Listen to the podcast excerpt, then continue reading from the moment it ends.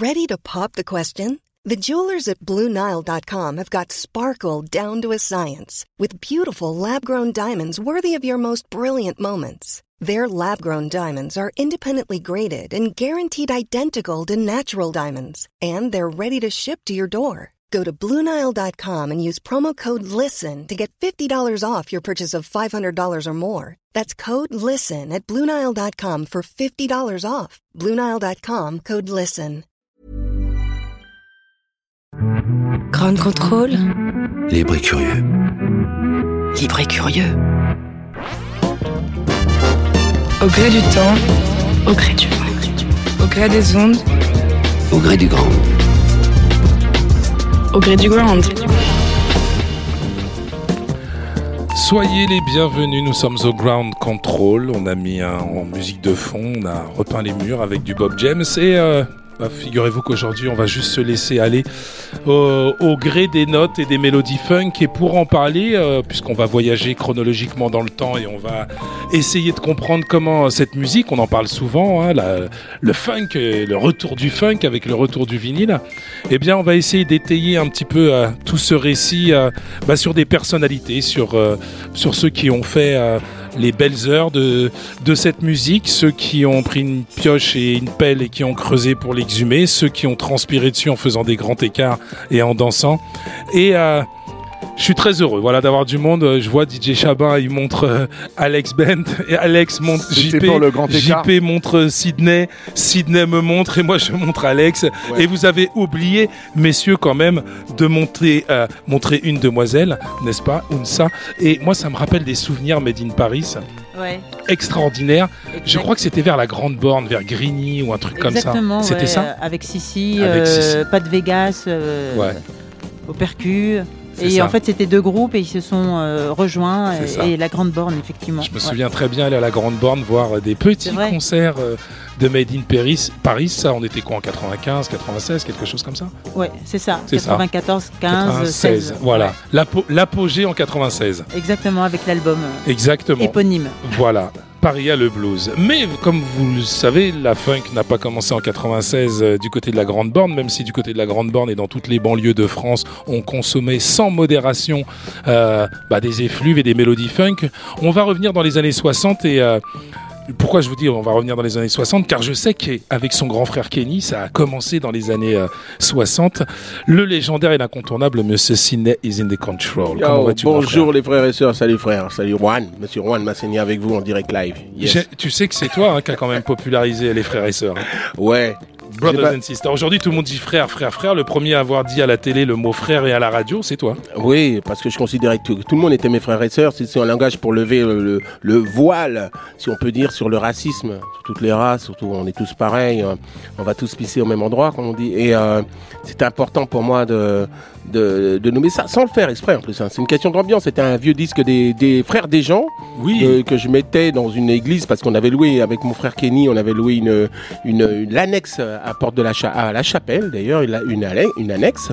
On louait ça, on a amené euh, une enceinte de guitariste et un- d'un copain qu'on lui louait, euh, je sais plus, des quelques francs.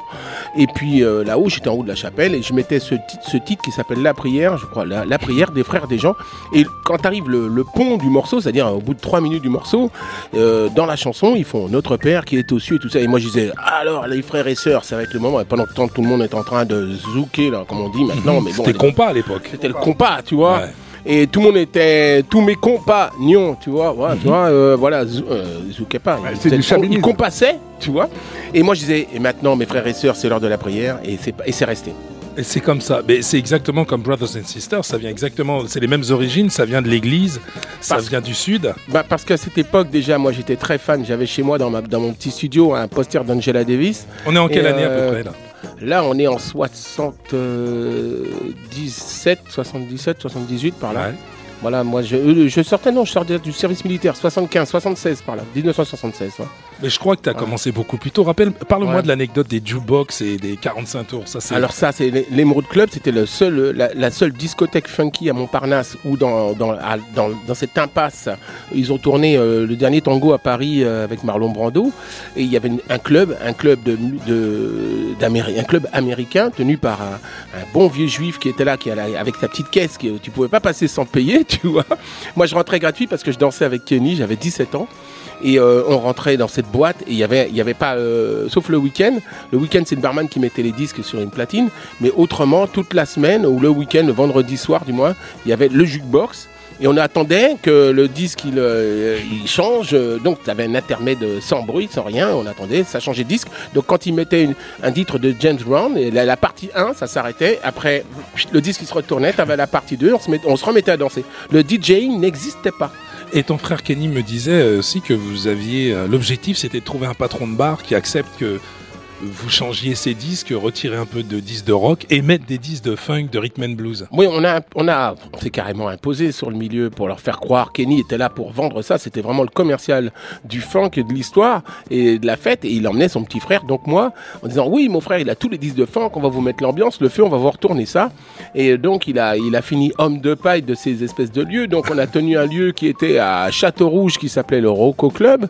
Et c'était un bar tenu par un, un Africain qui tenait ça. On lui a dit ton bar, Kenny lui a dit ton bar, on va le retourner, on va faire une discothèque. Et ça a été pour nous le premier lieu où on a mélangé la musique africaine antillaise, du, euh, de, la, de la salsa, euh, tout ça, pour mélanger les, les gens, parce qu'avant il y avait des soirées africaines, il y avait des soirées antillaises, et euh, j'avais décidé de mettre de tout pour mélanger les, les gens. Ça a créé des fois quelques bonnes petites bagarres, mais c'était sympa. mais déjà avant ça, il y avait le Tour Club où j'étais danseur, à le Tour Club qui était euh, pas loin de où Dynasty habitait là-bas dans le Flandre. 19e Stalingrad, voilà. Ouais. Et euh, c'était vraiment le club où se mélangeaient les Antillais, les Africains. C'était vraiment, euh, je veux dire, euh, un système euh, funky et en même temps euh, afro qui démarrait euh, déjà bien avant nous. Donc on voulait une continuité de cela dans les années 70, ouais, 75. Eh bien, on est au Grand Contrôle, on va voyager à travers le temps. On, on a quitté les années 60, on est dans les années 70. Sydney est avec nous et puis petit à petit, on va avancer dans le temps. On va parler de danse avec euh, Alex, Je Jump, Boogie Side, Alex Bent. On a également JP euh, et Chabin. On va commencer à parler des, dans les années 80 des, après-midi de danse qui accueillaient nous autres petits euh, adolescents que nous étions. Mais euh, en attendant, je vous propose de bouger. I to move. Monsieur James Bond.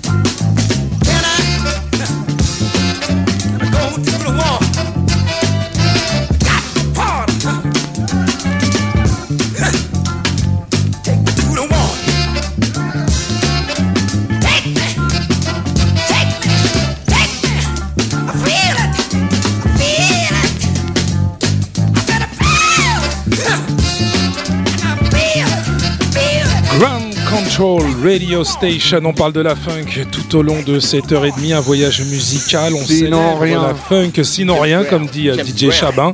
L'incontournable, t'entends pas ou quoi? Fais-le moi celui-là. Lequel? Ne t'entends pas ou quoi? T'entends plus toi non, non, non, non, il faut qu'il fasse EDF et GDF. Ah ouais, EDF. Ah ouais. ouais. PSG. Euh, Prendre du son groove. EDF envie de funk. GDF grandit dans la funk. Voilà. J'adore. j'adore. Euh, Samsung euh, sauvegarder ancienne musique à sonorité unique normalement en groove. euh, T'entends pas ou quoi Et au- au-delà de l'entendre et de le scander, il faut savoir que ça staff ça. À l'identité du DJ au micro, Sidney. euh, toi qui as, on peut dire que tu as popularisé, tu as participé, tu as été les premiers à populariser la musique, euh, ce qu'on appelle jazz, jazz rock. Ouais, et, funk. euh, et en plus, en tant que musicien, j'avais envie que les gens se mettent à écouter, à, écou- à- à écouter cette partie importante. Donc je disais, mais écoutez la basse, parce que fallait écouter la basse à ce moment-là. Donc Ouais. c'est venu spontanément, je voulais que les gens rentrent dans un... C'est là que c'est bon, quoi. Donc je me disais aussi, c'est là que c'est bon, mais c'est parce que c'était là que c'était bon, c'est là qu'il y avait la basse, quoi. Et donc, tu es passé de la funk James Brown années 60-70, rhythm and blues avec ton frère Kenny, à de la funk un peu plus sophistiquée, avec plus de numérique, plus de, de, de, de- de- comme tu disais, de la grosse basse. La basse est passée devant avec, euh, avec euh, c'était Sly Stone. Quand il est arrivé ouais. avec euh, James Brown, euh, Ouais. James l'a mis devant pour vendre plus de disques parce que c'était un petit jeune. Absolutely. Sly Stone avec Larry Graham qui a commencé à taper sur sa basse. Comme il n'y avait pas de batteur, le mec il a commencé à slapper ça. Mais il y avait Rusty Allen avant aussi qui était un très bon premier bassiste d'ailleurs de Sly Stone, Rusty Allen, mais il slappait pas. Mais voilà, ils sont- suite à un conflit, ils ont pris, ils, ils ont appelé Larry Graham et Larry Graham un jour a re- remplacé. Et il a- quand il a commencé à slapper sa basse, ça a tout changé quoi. Dans le titre Thank You, euh, Thank You for Let Me Be Myself de, de Sly and the Family Stone, ça a été une révolution quoi. Quand, quand- quand- quand c'est arrivé, c'est grave. Et quand est arrivé aussi euh, Caméléon de, de Herbie Hancock, on découvre le mini Moog carrément. Ouais. Et c'est Monsieur Moog qui a offert à à Herbie Hancock et à George Duke le mini Moog. Et là, quand on a entendu Caméléon, pa, pa, j'étais encore, à, j'étais encore à, à la bohème, je dansais à la bohème. Ça, quand ça arrivait, ça arrivait comme un ovni, comme est arrivé Rockit avec Herbie Hancock. Le son électronique a commencé à se mélanger au son funk. Et c'est ces mecs-là, c'est Herbie Hancock, George Duke et, euh, et Larry Graham avec la basse qui a amené la basse à puissance. Jusqu'à aujourd'hui, tu demandes à Marcus Miller, tu demandes à tous les bassistes, c'est Larry Graham qui nous a mis dans le funk grave. Il y a eu d'autres bassistes, bien sûr, très bons, mais Larry Graham, c'est le mec qui a instauré le, le- la basse funk dans l'histoire. Toi, Sidney, tu fais partie de cette génération, euh, la première, une des premières générations à, à imposer le, le funk noir, le- la, la musique noire au sein des communautés africaines antillaises, comme tu disais. Puis derrière, très rapidement, il y a une génération que tu as éduquée au niveau du son et euh, grâce à qui, euh, qui ont eux tout d'un coup popularisé auprès de ma génération. C'est ceux qui ont pris en main les après-midi dansantes. Et on a avec nous euh, DJ Chabin qui, Monsieur alors, Chabin. Chabin, raconte-nous un petit peu cette, cette aventure du son. on est en quelle année la première fois que tu prends les platines et pourquoi? Déjà, t'écoutes Sydney, tu connais Sydney? Euh, non, parce que À l'époque quand je suis arrivé dans le 13e, j'avais que 13 ans. Ouais. Et quand comm- j'ai commencé à sortir vers les 15 ans, les- Ouais, la première pas- boîte que j'étais, c'était à la main bleue. T'avais pas le droit de sortir à l'époque. Et, euh, et les après-midi, c'était euh, à l'étoile Foch. Et nous, on faisait des après-midi euh, euh, dans le 13e. Et à l'étoile Foch, c'était euh, pour par rapport à un concours de danse. Mhm. Donc, euh, dans la cité des Olympiades, Mhm. en fait, il y avait pas mal de, de- de danseurs et euh, sont tellement chauvins dans le 13e que, en fait, pour eux, c'est les meilleurs danseurs du, de Paris, puisqu'il y avait euh, à Chevaleret, il y avait euh, Jérémy, le premier qui a fait le robot, Charlie, euh, Charlie qui, qui est devenu Charlie Brown, Alain Lude, Titi Momo, Poliette, qui eux avaient une- ils dansaient en, avec leurs frères et sœurs, et ça s'appelait la compagnie Ballet. Mhm. Et donc il y avait Titi, Momo, Poliette. Et euh, eux, ils avaient déjà un certain âge et une bonne euh, connaissance de la danse. Donc euh, nous, on était basés sur la danse. Et comme on connaissait des gens qui habitaient New York, dont Marie Chantal, elle avait un, oncle, et il nous disait ce qui se passait là-bas. Donc en fait, on a monté un possi et puis il a fallu qu'on s'appelle un nom. Donc aussi par l'influence de Boris. Donc on s'est appelé les OFFB, Olympiade Family Band. Et On est en quelle année là à peu près? Là, on est en 79-80 et on commence à, à mettre OFFB un peu partout dans Paris Le tag avant le tag et euh, essayer d'aller gagner les concours de danse. Ouais. Et, euh, Et donc Boris a gagné à l'Étoile Foch et c'est Hippolyte qui a gagné euh, au Stadium. Et quand est-ce que tu prends Et, les platines, euh, toi? Et euh, après, bon bah attends, je suis encore Ouais. dans les contacts. Après, bon, bah, je vais à l'émeraude et donc j'avais déjà été à l'É- à l'Étoile Foch au Gibus l'après-midi, le soir, et euh, donc à la main bleue. Et euh, moi, je trouvais que celui qui m'avait le plus impressionné, donc c'était Sydney, mhm. parce que la musique, elle était plus euh, recherchée. Comme c'était une époque un peu disco, on, on essaye de, de faire sur Paris ce qui se passe un peu à New York. Donc, dans les boîtes comme la Scala, l'Étoile Foch, le Gibus, tout ça, c'était quand même funky, funk assez gentil, quoi, Ouais. On va dire. Édulcoré. Whispers. Et, euh, du funk de, de hit parade, on va dire. Voilà. Et euh, donc euh, au stadium dans, en 77, il y avait des, des, des- des soirées compas avec où tu peux manger et boire. Mhm. Et en fait, à un moment donné, il y a eu un mélange et on a ramené la funk. Donc euh, dès que c'était la funk soul, ben il y en a qui se levaient. Dès que c'était euh, trop de musique antillaise, ben, il y en a qui allaient s'asseoir. Et après, bon ben, il y a eu les après-midi euh, dans le 13e à, à Porte de Choisy au stadium. Et là, euh, il y a eu des concours de danse. C'est reparti avec euh, la danse. Donc, avait- on, a, on a connu Hippolyte, Régine, qui faisait partie des, meilleurs danseurs aussi de, Paris. Et à partir de 1980, donc, j'ai complètement démarré. C'est là où tu as Et- mis tes premiers disques. Voilà. Mais c'est un concours dans- de circonstances en plus. Il, y a un DJ qui était absent ce jour-là, on t'a dit Ouais. t'as des disques, chercher. J'avais déjà aussi, ouais, voilà, c'est vrai. En fait, c'est Boris. Il, Je crois connais mieux était- son je histoire crois- que je crois lui-même. Je crois que Boris, il, que lui. il était à l'armée. En fait, il a pas pu venir et euh, avec euh, les potes de la cité, on est venu euh, euh, animer euh, l'après-midi et puis euh, après on a continué et euh, jusqu'au concours de danse où ça a rempli la salle. Donc il y avait plus de 800 personnes. Et peut-être un an, 15 mois après, on arrive au, Bataclan, au Berkampf. Ouais. C'est la première fois qu'il y avait des après-midi euh, funk dansantes et le patron il a accepté direct parce que c'était euh, quand même euh, à une époque, faut le rappeler, où les tendances musicales elles sont plus euh, punk, new wave, rock. Donc il n'y a pas beaucoup d'endroits dans Paris où, où tu peux danser funk ou même disco. Du disco, tu peux, tu peux éduquer les gens et dire non, ça c'est pas de la funk, c'est du disco parce qu'il y en a, ils avaient tendance à, À tout Ah. mélanger. voilà, à tout mélanger. Et euh, donc dans mes sélections, j'ai mis euh, beaucoup de jazz rock parce que en fait, euh, j'étais influencé par les danseurs. En fait, Le- C'est les danseurs qui voilà, la musique que tu devais mettre. c'est- toujours euh, les danseurs qui m'ont influencé. En fait, non, j'essaie de faire un peu pour tout le monde. C'est la raison pour laquelle il y avait, par exemple, des morceaux comme Shock, I Sing I Love You, qu'on mettait peut-être pas dans, dans les boîtes commerciales, mais qui faisaient, tiens, on va commencer avec une petite série, la série des sœurs, pour arriver euh, au, au- aux, aux morceaux qui vont voir euh, les meilleurs danseurs de Paris, puisque direct, il y avait des ronds qui se faisaient, et puis Ouais. et ça venait de partout, comme le 13e, euh, c'est Place d'Italie, Porte d'Ivry. Donc en fait, il y a pas, pas mal de monde qui venait de Ivry, Vitry, Champigny, euh, Villejuif, Kremlin-Bicêtre pour arriver au 9-2 et au 9-1. Et euh, il y en a beaucoup qui venaient aussi de Sarcelles parce que c'est un endroit aussi où il s'est passé beaucoup de choses. Il y a eu euh, le Madras où Ciné, il a- Madras. voilà, il n'en a pas parlé tout à l'heure, mais il a, il a travaillé Yeah. là-bas. J'étais là-bas. Après, ça a continué avec euh, Dan et euh, Pascal. Donc il y avait aussi pas mal de, de bons danseurs à Sarcelles et, Spécial et- et dédicace, des bons Pascal DJ. Varnier. Ouais. Et, euh, Et c'est là que toi t'as commencé. Alors finalement, c'est les danseurs qui à un moment t'ont t'ont dit bah mets-nous ça, ça, ça. Nous on danse jazz rock, on danse pas funky. en fait, en fait euh, à la main bleue, euh, il y en avait pas tant que ça. qui était une boîte. euh, Ouais, de- un peu, un peu pour tout le monde. Ouais. Et c'était plus quand même euh, funk et puis euh, du reggae, musique Mhm. antillaise euh, africaine et euh, soul, mhm. mais pas aussi pointu. C'est normal. aussi C'était un- pointu, c'était ouais. assez grand et puis c'est une discothèque donc c'est pas. euh, Mais nous, tu oublies, tu oublies de dire que c'était une tuerie, quoi. La main bleue à Ouais, Montreuil. quand même. Déjà déplacé tous les jeunes dans la banlieue. Ouais. euh, ce lieu, c'est extraordinaire. Franchement, ouais. En Ouais. plus, en plus en 79-80, quand, quand tu vas là-bas, sur, sur le trajet, tu peux rencontrer euh, ben, une vingtaine de mecs qui ont des blousons noirs. Si toi t'as pas un blouson noir, euh, Ouais. voilà, c'est chaud. Moi, je veux être chaud. Moi, je vous propose qu'on fasse une pause musicale. Je vais vous emmener du côté du, du Ghana. On est en 1979 et puis c'est c'est une production assez obscure et très étonnante parce que c'est un des fondateurs, c'est le fondateur carrément des Jazz Crusaders qu'on a connu après dans Crusaders, Wayne Anderson qui a produit ce truc-là. Donc, euh, je vous propose tout de suite. euh, bah, tu connais D'ailleurs, euh, Sweet Talk euh, to the to the beat. Voilà. Un des meilleurs euh, producteurs d'ailleurs. Ouais.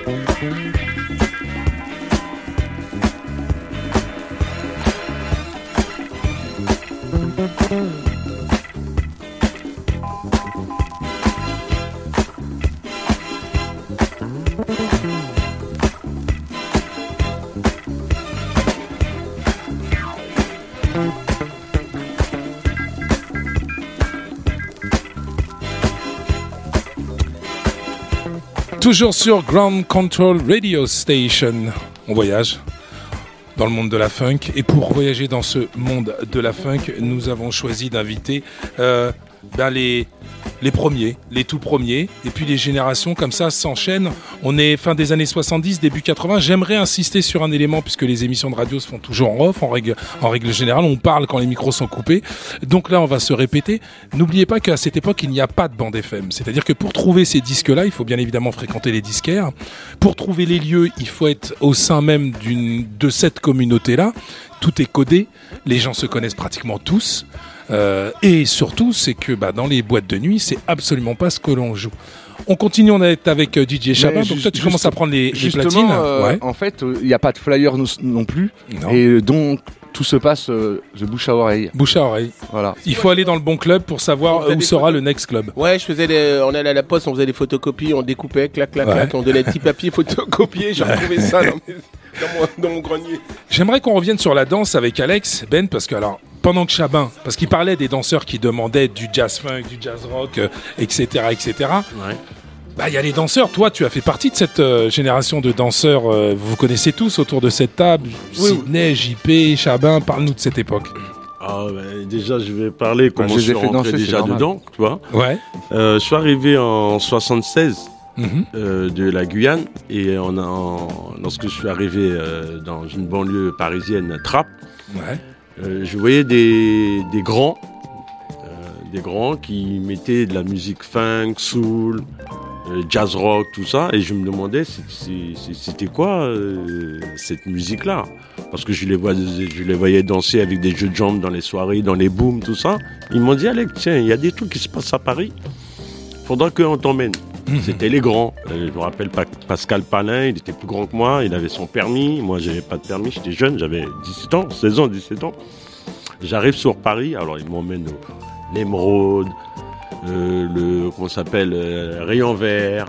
Ils m'emmènent euh, ça, ça a le- ah ouais, Il ils m'ont emmené au DJ Chabin dans le 13e animé. euh, Mhm. la- C'est-à-dire Le Stadium Stadium. Euh, J'allais au Opera Night. Mhm.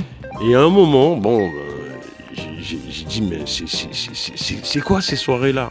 Et déjà, j'étais déjà un danseur parce que je dansais de la danse euh, traditionnelle créole, Mhm. le gros cas, D'accord. Ah, donc tu étais déjà le danseur. Bel Air, tout Bel ça. Air, gros cas. Nous, on dit cassé en Guyane, mais Mhm. les Antilles, c'est- c'est Même beat, même c'est le même bitin là. Et à partir de là, ben, j'ai continué mes études. Et à un moment, il y a eu dans, chez Attrape, et dans, le, dans le 78, euh, une audition, parce que j'allais dans toutes ces boîtes-là, une audition euh, pour euh, rassembler des danseurs pour euh, faire un spectacle. Et les- les danse- euh, la personne, c'était Jean Djeman et Christine Coudin, c'était la compagnie Black Blumber. Mhm. Et justement, ce gros monsieur-là, ce grand monsieur-là, monsieur Sidney, là, en face de moi, là, je le connaissais pas encore. Qu'est-ce que j'ai encore fait? C'est lui, en fait, qui mettait les, les disques qui jouait pour les auditions. Il avait, il avait ses lunettes, sa casquette. Du moment où il était habillé au petit euh, euh, rétro, comme un, un petit, un petit chapeau, euh, un petit chapeau sur la tête, avec son frère aussi. Je crois que ton frère était venu. Kenny, voilà, ouais. était venu. Et il y avait Corinne Lancel. Et c'est là que j'ai entendu du son. Mais du son. Et euh, Corinne Lancel faisait les auditions comme ça. Toi, c'est pas bon. Toi, c'est bon. Toi, c'est pas bon. Toi, c'est bon. Plus il mettait du son, plus ça faisait. Toi, t'es pas bon. Toi, c'est bon. Parce que elle, elle était. Je crois qu'elle est la même génération de ciné. Elle connaissait tous les sons. Il y a son mari qui s'appelle euh, Harry Coffin, qui est un bassiste aussi. Ouais. Voilà. Et elle connaissait tout. Nous, on était là. Et elle a fait une audition de 39 danseurs. Et c'est à partir de là que j'ai continué à aller euh, en boîte, tout ça. Ouais. J'ai continué à aller en boîte. Et c'est là que j'ai rencontré Chabin, à la Bleue, dans tous les soirées où on allait. Et c'est là que j'ai rencontré aussi beaucoup de danseurs de toutes les banlieues montés à Paris pour aller en soirée, que ce soit mardi, que ce soit mercredi, que ce soit jeudi, que ce soit vendredi, que ce soit samedi et dimanche. Il n'y avait que lundi qu'on pouvait se reposer. Mais à partir de là, moi, a un moment, j'ai travaillé euh, dans une usine, j'étais euh, chaudronnier. Je faisais des bennes du camion et tout ce qui s'ensuit, là, soudeur, nana. Je descendais. euh, je, je- je- un moment, je me suis demandé est-ce que je dois arrêter de travailler pour faire de la danse ou pas? Ouais. Tellement la danse était devenue ah, la, danse m'a emballé, man. M'a emballé avec tous les potes, tout ça. Et à un moment, j'ai fait les deux, en fait, entre le travail et la danse. Et lorsque j'allais dans les soirées, dans le 78, il y avait le train qui sortait de Rambouillet jusqu'à Montparnasse. Ouais. Il y avait du monde qui montait de Rambouillet jusqu'à euh, Chaville Chaville, ouais. pour aller en soirée. Ça veut dire que nous, on prenait un, un continent, un- euh, comment je vais dire ça? Euh, un, Un wagon entièrement. On De était- danseurs. Voilà, on était habillés avec les queues de pie, les black and white, euh, les chaussures, les... Ah ouais. il y a ceux qui avaient des sarouals, euh, il y a ceux qui avaient des sandalettes, il y a ceux qui avaient des grosses ceintures, euh, tête de lion et tout ça. Et nous, on- lorsqu'on arrivait en Montparnasse, t'avais tous les contrôleurs qui nous attendaient parce que on avait de l'argent pour payer l'entrée de la soirée, des soirées, tu vois, mais on n'avait pas l'argent pour prendre le train. En queue de pie en plus. Ah, ok, tu man. J'aimerais qu'on se replonge dans l'univers musical de l'époque. Ouais, On est euh, fin 70, début 80, on est en Ouais. 80 à peu près. ouais. Et euh, là, on a parlé de la funk, euh, on Ouais. écoutait de la funk américaine, de Ouais, la ouais. funk euh, qui venait des quatre coins du monde. Mais il y avait aussi, euh, tout d'un coup, euh, émergé un groupe de funk qui s'appelait Black White and Co. Et j'aimerais qu'on écoute un morceau euh, qui nous tient tous à cœur autour de cette table, puisque c'est euh, bah, c'est l'introduction. euh, Ouverture. On peut appeler ça l'introduction de la funk française. Je l'ai utilisé dans mon spectacle. Ouais. N'est-ce pas On a fait 100 Encore prestations. Qu'est-ce que j'ai encore fait La Réunion, Black, White la Réunion. Guyane, Pologne, Espagne, toute la France. Toute la France. Aïe. Ouais, ouais. Merci encore à vous, les gars. Vous êtes sur Ground Control Radio. Justement, je crois que c'est un des. DJ qui l'a le plus joué avec We Are. On a bien tourné. hein. Oui.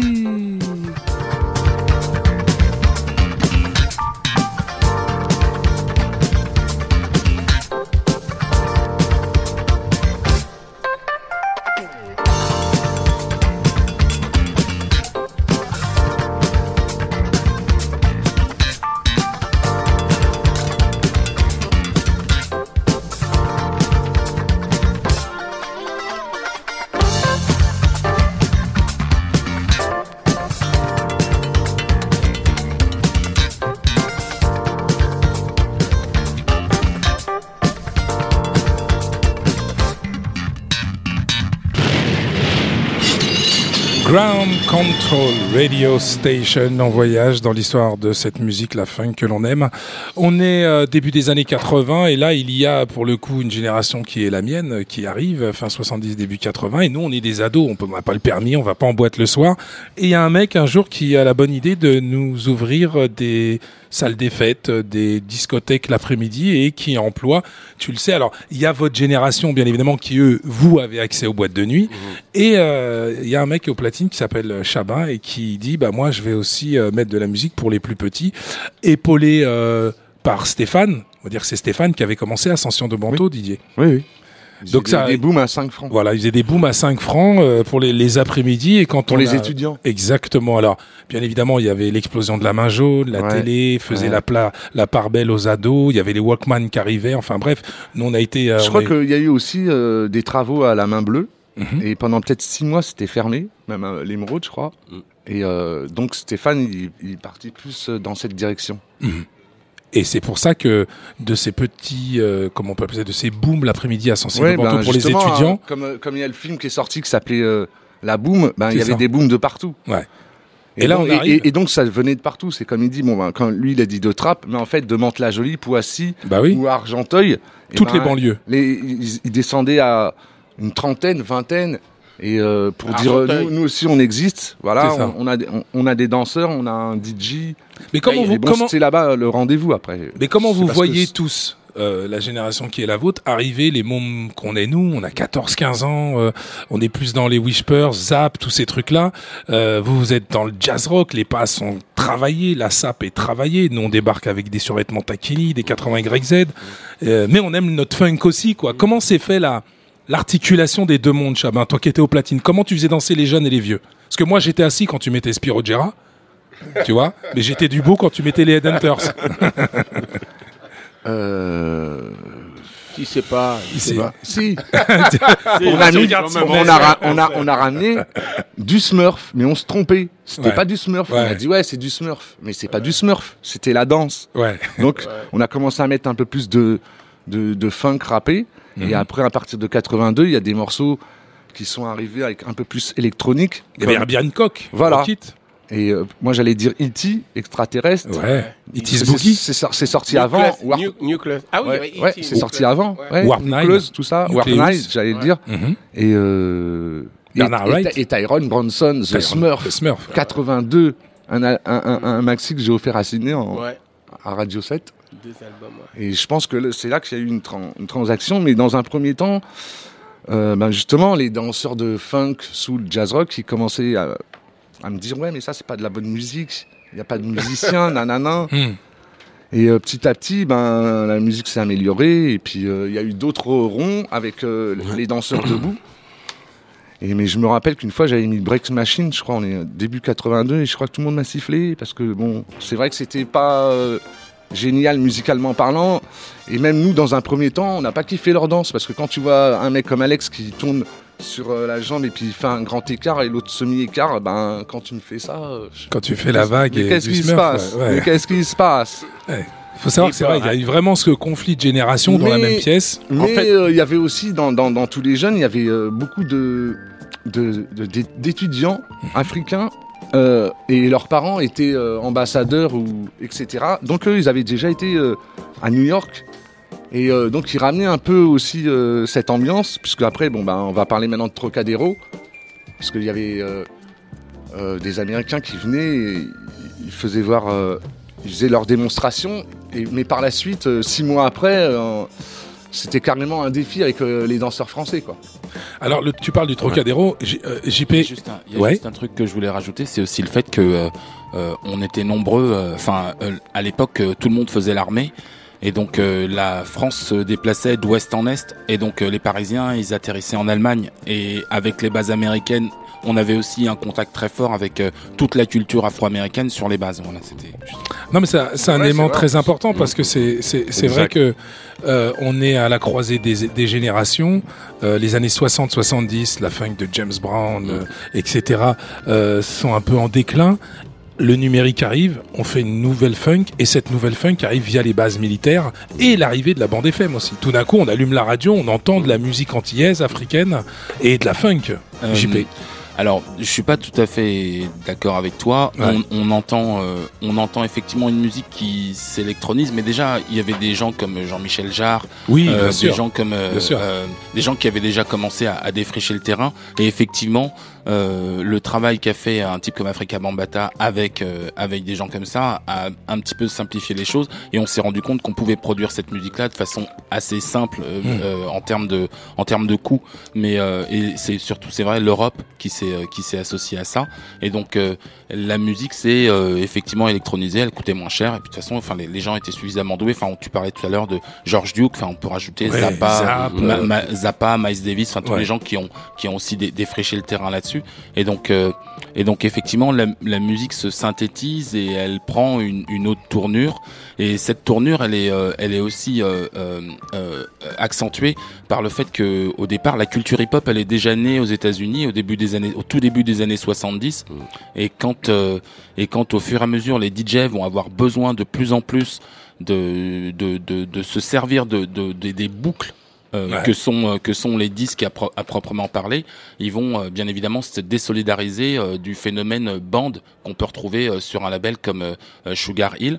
Et euh, du coup, euh, ils vont de plus en plus utiliser les machines, dont la TR-808, qui est une machine de, de programmation, et ils vont commencer à faire de la musique comme ça. C'est pour ça que à ce moment-là, le, le- le son va véritablement changer. Et donc, au début des années 80, il va y avoir ce virage-là qui va être euh, favorisé par ça. Et puis il y a l'objectif aussi de cette funk, parce que c'est vrai que la funk dont vous parliez tout à l'heure, il y avait une exigence évidente, et tout d'un coup on s'est dit tiens on va faire de la musique pour les ados. Et c'est quand je parle des Whispers, euh, Cli- Climax, Chalamar, euh, euh, SOS Band, Louzen, on n'est plus du tout dans ce que vous écoutiez dans les années 70 où là il y avait euh, des mecs qui avaient fait. euh, des- mais c'est un peu les mêmes, c'est un peu les mêmes musiciens, voire même les mêmes producteurs parfois. Il y a une volonté de faire de l'argent à ce moment-là, début C'est- 80. c'est les mêmes c'est les mêmes musiciens c'est les mêmes producteurs mais je pense plutôt que c'est une, une évolution euh, euh, Ouais. il y a un truc que il y a un truc qu'on n'a pas cité c'est aussi euh, l'explosion euh, des films de club euh, Saturday Night Fever, euh, tous ces qui vont mettre le disco et donc le le, le club euh, dans la culture euh, dans la culture des gens donc les gens vont sortir en boîte et euh, et à ce moment-là euh, il faut qu'on on se rappelle tous que euh, euh, trop coloré et pas accepté. Et donc du coup, Ouais. non non mais donc du, et donc du coup la musique, euh, elle s'est entre guillemets blanchie grâce au disco Mhm. et euh, et qui va ensuite donner euh, donner naissance au courant house music. Mhm. Mais du coup, elle va se simplifier et donc tous ceux qui faisaient du funk sans et qui étaient un peu dans l'oubli on vont juste adapter leur talent aux prérogatives de l'époque en fait et c'est pour ça qu'on va avoir une musique qui vont plus ou moins appeler boogie qui vont même plus appeler funk qui vont appeler boogie mais euh, mais qui est euh, qui est effectivement bah oui les Whispers c'est tous ces groupes qui vont effectivement glisser Cool and the Gang, Ouais. Sydney, and Fire, tous ces groupes que toi t'as connus comme étant, bah, c'était Cool and Jazz à l'origine le, le les nom cool du jazz, groupe. ouais, ils sont, Ouais. ils sont fait vraiment découvrir avec justement ce double album de la musique du film Saturday Night Fever, où Travolta danse justement sur un morceau de, de Open Sesame, je crois, C'est ça. euh, de, de, de, de, de, Cool de and the cette, Gang. de Cool and the Gang, de, de cette période de- du film Saturday Night Fever. Les bandes, les films musicaux ont fait découvrir euh, au monde entier euh, les musiques qui allaient derrière, que ce soit de Grease, tout ça, même dans le rock. Euh, il faut savoir qu'avant, on avait aussi des bands live qui jouaient comme ça et qui faisaient de la bande son comme ça, comme les Fatback Band. Les mecs, ils étaient enfermés à New York, ils font du son au kilomètre comme ça, tu vois. Ouais. Et, euh, et tous ces groupes comme Fatback Band, euh, Ohio Players aussi ont démarré comme ça, mais à Ohio, euh, ont amené justement, euh, une, euh, sont, sont retrouvés court-circuités quand la disco est arrivée. Quand disent, c'est quoi, la, la, Mm. la- la- comme dit, comme dit euh, JP, la, disco est arrivée. Même Jazz Brown a dit, moi j'ai fait la disco et ça c'était une Ouais. grosse planterie, quoi, parce qu'il a sorti un album de disco qui est. Et, et est-ce qu'on doit aussi le retour de ces groupes de funk Parce qu'il faut pas oublier que ce sont eux qui sont en arrière-plan des premiers rappeurs. Les Kim Team tu- euh, 3, Ouais. euh, etc., etc. Les, il y avait aussi euh, Spoonie G. Derrière, c'est les, les groupes de funk de Mm. studio qu'on entendait également ça, dans les parades. Donc là, on est vraiment dans une transition fin 70, début 80, où le rap est un phénomène émergent. La funk 65-75 est en train de, de, de se transformer un peu. Et la funk est devenue bah, une musique de, pour faire de l'argent. Ouais, en fait tu tout tout ce que tu dis c'est c'est euh, c'est résumé dans la façon dont tu qualifies le mot funk. Ouais. Tu dis là ou le. Ouais. Quand euh, quand tu le Ouh là. Non non mais c'est c'est super important parce que en fait on oublie que à l'époque on appelait ça de la dance music. Ouais. On il y avait des il y avait des il y avait des euh, il y avait des euh, des euh, des charts euh, Chart de, de de, dance. dance De music. dance, absolument. Et, et donc euh, moi en tant que vendeur de disques, quand on venait on venait me demander de la dance ou de la kiffon, et donc c'est resté la funk. Ouais. Mais ceux qui me demandaient du funk, c'était pas la même chose. C'est pas la même chose. Et- C'est pour ça non, que sur mais- le label, il y avait écrit dance classique. Ouais, c'est ça. Et c'est pour pour, pour ça Donc que et ça le- résume tout quoi. Donc Ouais. c'est le. Le funk. Non, bien sûr, non, mais bien Donc sûr, c'est le, le. le, Ouais. ou, le ou là, je, ça Ouais. se discute pas, mais c'est juste que euh, la façon dont c'est perçu et, et, la- et, la- la- et ce qu'on en, effectivement, quand t'écoutais un Whispers, euh, C'était si de la funk. Si t'écoutais Headlines, Ouais. t'écoutais du funk, et si t'écoutais, euh, the- enfin, je sais pas, j'allais dire And the Beat Goes On, alors c'est même pas deux, c'est pas grave, Ouais. mais ça c'était euh, euh, de la funk que tu pouvais écouter. On n'écoutait pas la même musique d'ailleurs dans les dans les dans les mêmes endroits. Ouais. Euh, Il y avait euh, des DJ qui mixaient dans des boîtes plutôt euh, euh, des boîtes rebeux, des boîtes feu, j'ai des boîtes et Ouais. des boîtes black Ouais. avec les mêmes disques. On faisait pas les mêmes soirées. Exactement. Ouais. Pas les mêmes programmations. Moi, je vous propose. En tout Shabba, cas, euh, si euh, le funk avait été une personne physique, ça serait une personne obèse tellement le funk est large. Chabin, c'est lourd. Et lourd. Macadam, DJ Chabin au contrôle.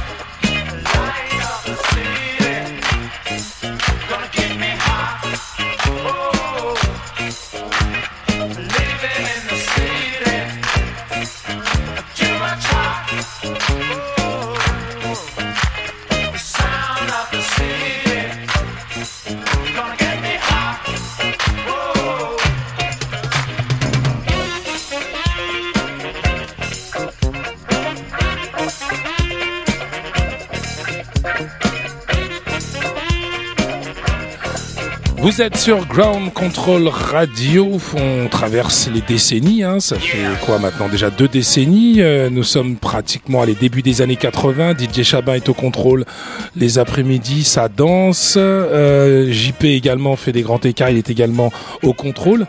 Euh, Sydney, t'es un peu en arrière-plan en ce moment-là, toi t'es vraiment dans la vraie musique, toi t'es signé en maison de disque, t'es avec ton groupe, ça joue, ça sort chez Polydor je crois, au Black White Co. Black euh, White chez Carrère. Chez Carrère, Chez Carrère. Dans- ouais, sur le label de Sheila, absolument. Toi, euh, Alex, euh, tu danses, la funk, etc. Et puis petit à petit, on a l'émergence de cette scène hip-hop qui arrive, Ah ouais. clopin, clopin. Et à un moment, faut partager la piste de danse. Ah oui. Alors comment on fait, euh, Alex, pour partager cette piste de danse? Parce que nous, on arrive, on a des survêtements, Mhm. on n'a pas les chaussures blanches et noires, Mhm. on n'a pas les queues de pie, Mhm. mais nous aussi, on veut rentrer dans la, dans la ronde. Par exemple, euh, il y avait Dominique euh, Lesdema, il avait Ouais. son frère euh, qui dansait du jazz rock, mais en même temps, il était déjà plus loin que nous déjà, son grand frère, il faisait du hip-hop. Hmm. Et lui, il rentrait dans les rangs et il, mélange les, il mélangeait les deux. Ouais. Alors, on pouvait rien dire parce que, la façon comment il, danse, il, il dansait le hip-hop, euh, c'était quand même quelqu'un qui était en avance déjà. Tu Mm. et on était obligé de le regarder parce que tu pouvais pas rentrer dans le, dans, dans, dans, dans le cercle comme ça. Ouais. Tu sais, Il, faut, il faut avoir du culot pour rentrer dans le fallait- cercle. fallait avoir le Fallait avoir des voilà. phases. Ah bah oui. Que ce soit jazz rock ou euh, hip-hop, fallait avoir euh, le courage. Il y avait Solo, il y avait Gabin, il y en avait d'autres Solo encore. des PCB, Oui, oui, de, oui, de ton oui. émission, Sydney. Voilà. Mhm. Et il y avait des grands. C'était le début. Et je peux te dire que tu étais obligé de réfléchir euh, une dizaine de fois avant d'aller dans le cercle. Ouais. Parce qu'il y avait un moment vraiment spécial Ouais. Il y pour avait les rond. danseurs. Le rond. Pour Ouais. les danseurs. Là, tu Ah, pouvais pas bon. rentrer n'importe où. JP. Ouais, je, je veux juste que, enfin, euh, remettre quand même euh, euh, le- le- l'église au milieu du village. Euh, Non. si, si. Euh, C'est bien des fois. Non, non, mais non, Avec mais parce que- et l'arrêt de bus. Non, mais parce que euh, parce que malgré tout, faut connaître, euh, faut quand même re- rendre euh, à ceux qui ont fait des trucs de dingue euh, ce qu'ils ont fait. Ouais. Et euh, Alex Benz qui est là euh, faisait partie d'un groupe qui s'appelait B3. Euh, donc Black Blamber, c'est la première fois qu'on a entendu l'expression d'ailleurs. C'est vrai, absolument. Euh, Ouais, ouais. Qui faisait partie des, des B3. Et D'ailleurs, euh, je me et- demande si cette expression n'a pas été reprise par les politiques après. Oui, bien sûr, complètement. sûr, c'est ça, c'est ce que Génération Black. Blamber, Voilà, ça, vient de Ça toi, vient d'eux, euh, ouais. de votre collectif. Et, euh, et, euh, et en fait, euh, il faut il faut dire que en fait, c'est quand eux étaient dans le cercle qu'on n'osait pas y rentrer. Ouais, pas ouais. Quand même. c'est vrai, c'est vrai, absolument. Déjà, on n'avait pas l'élégance. Tu vois. Ah, ah. Et deuxièmement, il n'y avait pas tant de phases et, et de pas de danse que ça. Toi, JP, à cette époque, Moi, foutez-moi la paix. hein, non, mais toi à non, l'époque, non, il fait parle- des grands il- écarts. non, non, ouais. attends, il était là. Attends, attends, Ouais. attends. Non, non, tu vas On a eu la- cette et- et- discussion en attends, off. non, on a eu des discussions dehors, là. JP, tu vas pas me la faire. Tu vas prendre JP là. Voilà, non, non, tu vas pas me la faire. Oh. Ce gars-là, il mettait un disque. Voilà ce qu'il faisait. Il sortait un disque vraiment à lui. C'est un son que nous, les danseurs, peut-être les DJ connaissaient, tu vois. Mais nous, on connaissait pas. Il mettait le disque, il sortait de des- des platines derrière et il nous donnait des jambes. Il donnait des, Des, leçons de jeu. jambes. Ah ouais. Alors expliquez-nous l'expression donner des jambes. L'expression de jeu de jambes, ça veut dire, euh, voilà, c'est c'est- c'est de la glissade, c'est la personnalité de JP, c'est comment il amène euh, le mouvement par rapport à le, le son, parce que lui, il connaissait bien le son, mais nous, non. Il Fallait qu'on on écoute avant. Il avait déjà la musicalité. Il avait déjà la musicalité, il avait le style. Non mais en fait le, le- le seul truc, le seul truc, je suis obligé de me défendre là-dessus. Le seul Non, truc, c'est qu'effectivement, parfois j'étais le seul à connaître le son, donc je l'écoutais, je le travaillais à l'avance. Et tu connaissais toutes les pauses, les... ouais, je connaissais, je Ah oui. connaissais toutes les tous pauses. les breaks. Et puis une fois que j'avais pas passé le son, ben une première fois, on me disait tu peux le remettre une deuxième fois. Hmm. Puis la troisième fois, je comprenais qu'il fallait que je reste derrière mes platines. Voilà. c'est- Là, on est, euh, on est allé euh, début des années 80, très rapidement euh, en parallèle. euh, bah, Il y a l'évolution de la culture hip-hop jusqu'au jour où toi, Sydney, tu es à la radio, on vient te chercher, on te dit tiens, tu vas nous faire une émission à la télé. Et là, j'ai l'impression que c'est la bascule. C'est-à-dire que j'ai l'impression que tu ouvres, la, euh, tu ouvres les voies à toute une génération, à tout un courant musical, à, toute une, euh, une époque. Et petit à petit, on voit se mettre un peu en retrait la scène qui était la vôtre, qui était jazz funk, jazz rock, auprès du grand public. C'est le raz de marée. C'est-à-dire que s'il n'y avait pas eu le Smurf, je pense qu'effectivement, j'ai l'impression que jazz funk, jazz rock aurait pris une dimension euh, colossale. Euh, nationale. Il n'y avait pas d'émission de, de télé sur euh, le jazz rock. Il n'y avait pas euh, malheureusement d'articles dans les grands journaux. Par contre, quand le Smurf est arrivé, première page de Libé, Le Monde, tous les magazines, euh, TF1, Prime Time, après Starsky Hutch. C'est vrai, mais le, le seul truc que, que je veux pouvoir dire par rapport à, à ce que Chabat a apporté, indépendamment de, indépendamment de la musique, C'est la base. c'est que aussi il a permis à des à toute une génération de tout jeunes ou euh, de d'ados euh, la possibilité de on est la première génération à avoir dit merde à nos parents Ouais. parce que euh, euh, africain euh, africain on, on avait une, une une image culturelle de ce qu'étaient les Antillais et on avait une autre image culturelle de ce qu'étaient euh, les, les, les, les, les Maghrébins. Et c'était les premiers endroits où on se, rend- où on se retrouvait dans, Tout le monde. tous ensemble. Absolument. On, apparemment, on a compris qu'on mangeait la même chose, qu'on aimait le même style de musique, Mhm. qu'on pouvait danser sur la même chose. Et, et ça, ça a été malgré tout euh, la, la, la pierre fondatrice de tout ce qui a pu se passer après. Je crois. C'est l'émergence d'une génération Mais- black, blanc, beurre, on le disait tout à l'heure. Mais justement, dans, dans, dans les après-midi dansantes ou certaines soirées, il y avait euh, euh, la fâche cachée, c'était euh, euh, le côté politique. Hmm. Justement, faut faut qu'on on, on entende parler des, des gens de cité entre guillemets et euh, Des il- enfants il issus faut- Il faut quelque chose aussi. Oui, bien sûr. Aujourd'hui, il y a des théâtres et il y a des, euh, des, des, des budgets pour des créations. Mais à, à l'époque, c'est tu danses dans la rue et puis c'est tout. hein. Ouais. Et euh, donc, euh, on s'est battu aussi. Et justement, quand on dit 81, ben, on est tous descendus dans la rue quand Mitterrand est passé. Mm. Et c'était euh, aussi euh, euh, ben, black, blanc, beurre. euh, on Exact. est tous mélangés. Quoi. Par exemple, nous, les Black Blamber, euh, avec les danseurs euh, du côté euh, 78, lorsqu'on arrivait à Montparnasse, tu sais, il y a l'es- l'esplanade de Montparnasse. Ouais. Jusqu'à maintenant, il y a encore le salon de coiffure. Il y a Mhm. encore le salon de coiffure. Ah ben, on s'entraînait un petit peu euh, juste devant. Il y avait des gens qui faisaient du roller, tout ça. Nous, on s'entraînait là avant d'aller au Bataclan ou avant d'aller dans des soirées au Rex. Et après, le rendez-vous, c'était à Châtelet. Voilà. Eh, là, pour, pour expliquer- pour recentraliser les, recentraliser les C'est choses, euh, c'est vraiment, on était dans le hip-hop sans le savoir quelque part, parce qu'au Ba- au Bataclan, il y avait déjà des ronds de danse, il y avait déjà des défis, il y avait déjà des battles quelque part. Alors c'était mélange jazz rock et cette transition s'est faite parce qu'on ne savait pas qu'on était dans le hip-hop. C'est quand j'ai reçu Africa Bambata en 82 que le truc, paf, tu vois. C'est ça. On a pris ça tous dans la figure. J'ai pas pris tout seul. Et, et quand Bambata est arrivé avec Mr Freeze et Faber, ils sont mis à danser. On s'est dit là, on est dans, là, on change de planète là. Là, on change de planète. Alors les jazz rockers étaient toujours là, mais euh, bon, tu prends ça dans la figure, tu dis attends, euh, le mime Marceau mélangé, etc. Là, le début du hip hop, le Smurf. Ce qui se passe, c'est qu'eux aussi, euh, ils ont pris une gifle en venant à Colonel Fabien et en voyant euh, 1500 Ouais, personnes et écouter le son qu'il y a à New York. Ouais. Et c'est la raison pour laquelle, en fait, quand on comprend pas, ben, ce qu'il faut comprendre, c'est qu'on est en train d'écr- d'écrire notre histoire. Parce que les Américains, ils ont leur histoire, mais nous, on, on a la, Exact, la nôtre. Exact. Exact. C'est ce qui a plu à Bambata, parce qu'ils savaient que je sortais de la Courneuve, Saint-Denis, Argenteuil, yo frère.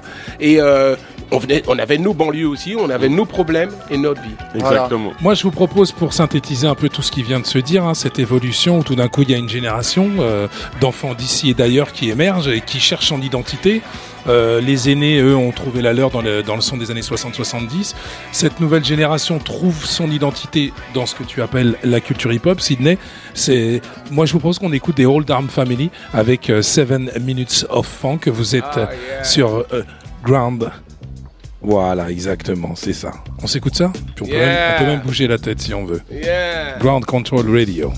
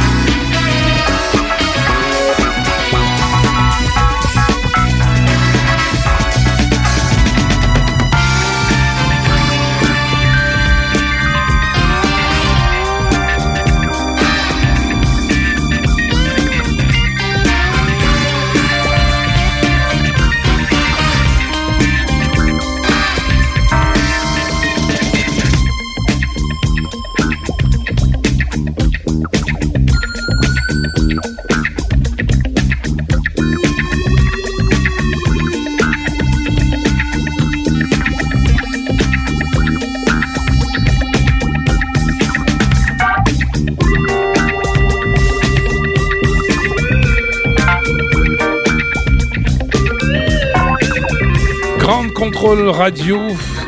Un petit voyage, on est ensemble, on voyage à travers cette musique funk et on avance, on avance, clopin clopin. Nous étions dans les années 60, 70 avec euh, Sidney, son grand Yeah. frère Kenny, on, on, on braquait les jukebox, on, en fait pre- c'était des prises d'otages de jukebox avec la musique noire, la funk de l'époque. Et puis euh, petit à petit on avance euh, jusqu'à ce que tu passes le témoin à DJ Chabin et ces après-midi légendaires du Bataclan et qui euh, ont en leur sein bah, deux générations qui se croisent, les résidents, les officiels, les anciens jazz rock, jazz funk, et puis arrivent comme ça euh, des petits mecs euh, de ma génération avec des survêtements, et puis tout d'un coup il y a un Bambata qui débarque et qui dit mais ça c'est real hip hop, et toi qu'est-ce que tu décides? Bah, de mettre ça euh, à la télé. Et dans la génération de ceux qui ont connu l'avant, le pendant et l'après, il y a toi JP, parce que toi tu passes du bata, de la danse, des platines à disquaire.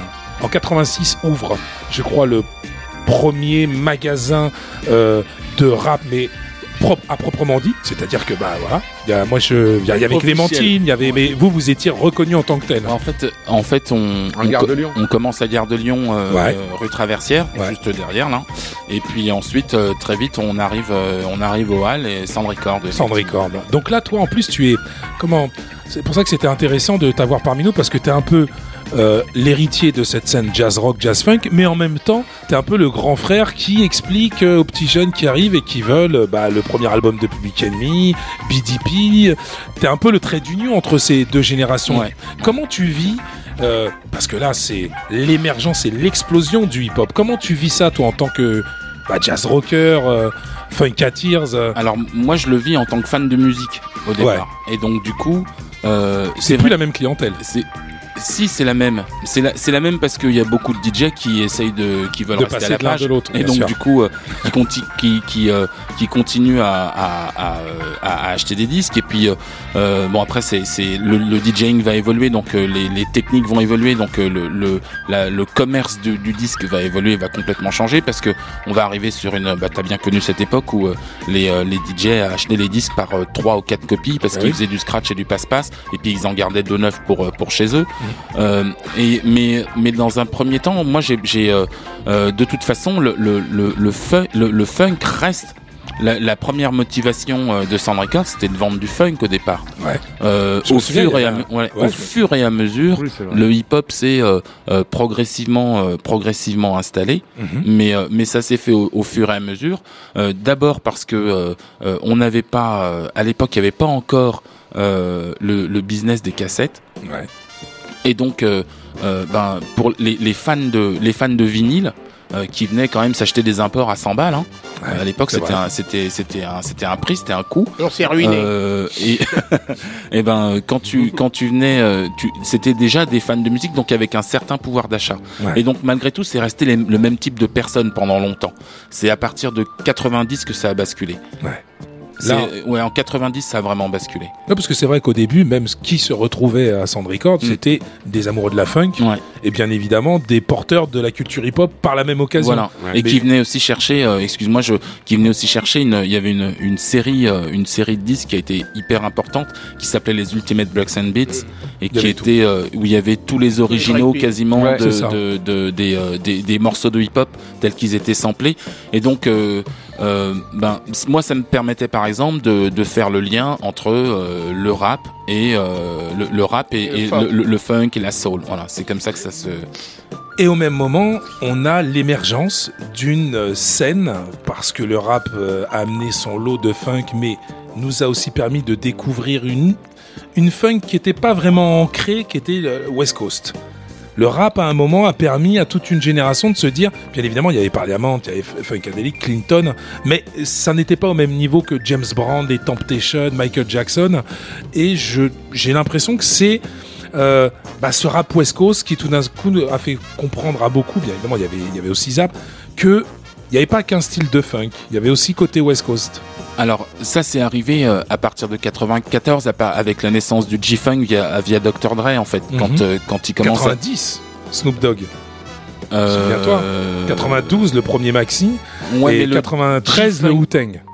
ouais mais G-Funk à proprement parler NWA. C'est pas encore complètement du G-Funk c'est du c'est du rap West Coast hein Ouais. mais euh, mais G-Funk euh, c'est de la par- c'est Parliament, c'est Ouais. George Clinton qui il y a, y a aussi il y a aussi beaucoup euh, enfin il- c'est c'est surtout lié on, on l'associe souvent au travail avec de, avec euh, Avec Dre, avec bien Warren. G avec Dre et. Warren G Ouais. Et donc euh, oui, de toute façon, c'est c'est c'est entre 92 et 94. De toute façon, c'est pas une bataille de date, mais Non. oui, effectivement, il y a. euh, en fait, ce qui, ce qui va être proprement marqué, c'est que tout d'un coup, il va y avoir les fans de, de, de côte ouest qui vont aimer le funk et la, le, le funk et un certain style de soul euh, qu'on a longtemps appelé gangsta soul en plus. Ouais. Et puis il va y avoir euh, de l'autre côté euh, les amateurs de funk pur et dur et de soul pur et pur et dur euh, qui va être plus associé à la, à la à la côte est. Mais tout ça se fait en fait quasiment naturellement. Il n'y a pas de il y a, Il y a pas de friction, il y a pas de friction. c'est une filiation. ouais, c'est un truc qui se C'est fait vraiment. construction, ouais. Y- Le, le seul, la seule, euh, le, le seul problème, c'est que nous, en tant que DJ, euh, eh ben, quand on mettait les versions originales, on se faisait embrouiller par les gens qui voulaient les, qui venaient nous voir, non, non, eh, Mets-moi l'original. mets- Mets-moi l'original. ouais. ouais. Mets-moi l'original, le Ouais. vrai morceau. Snoop Dogg. Snoop Mets-moi l'original, le Snoop. Mets-moi pas ton. Voilà. Moi, je vous propose qu'on aille faire un. On parlait justement de cette funk. Qu'est-ce que vous en pensez si on s'écoute Caméo hein, Ça peut être pas mal. Hein Oh my god. Hein? Il y en a qui portent les t-shirts. Pour ça, j'ai vu Didier Chabin en face. Je me suis dit, allez, allez, rigor mortis. The music sounds too good for you to look and act this way. Just free your mind of all your thoughts and you will surely say.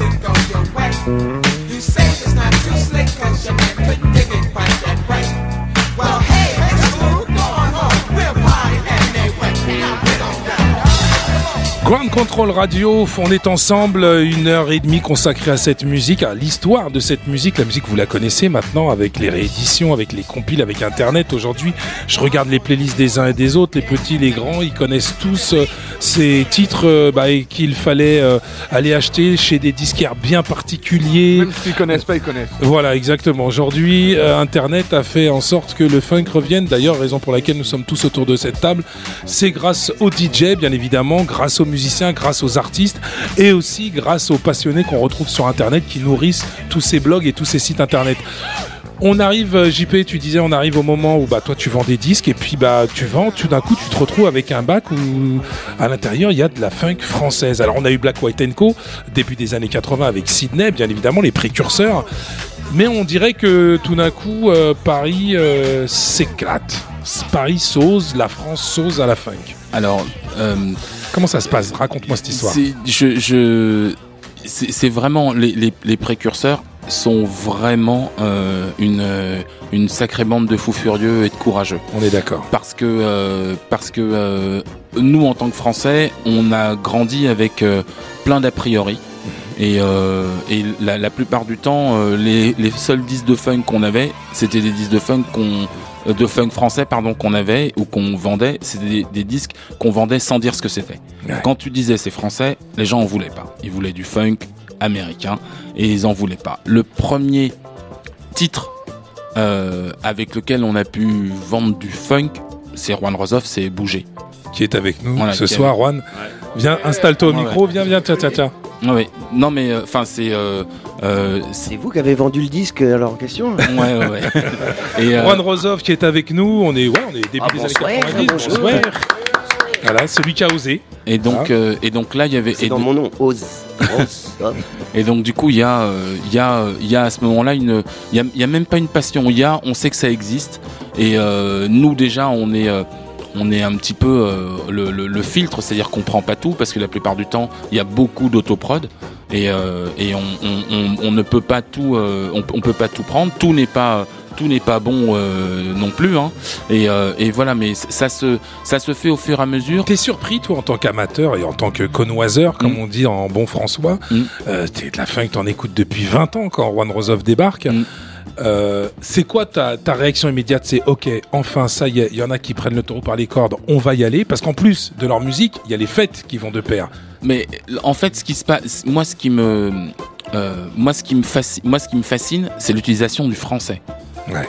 La langue Parce qui que, parce que, les, parce que, euh, parce que les premiers rappeurs français, tout le monde s'est, enfin, il y a, il y a plein de gens qui parlent beaucoup là-dessus, mais tout le monde s'est moqué d'eux. Personne Ouais. ne voulait de rap français. Le français allié à de la musique afro-américaine, c'était synonyme de euh, pas de groove, pas de machin, pas de truc.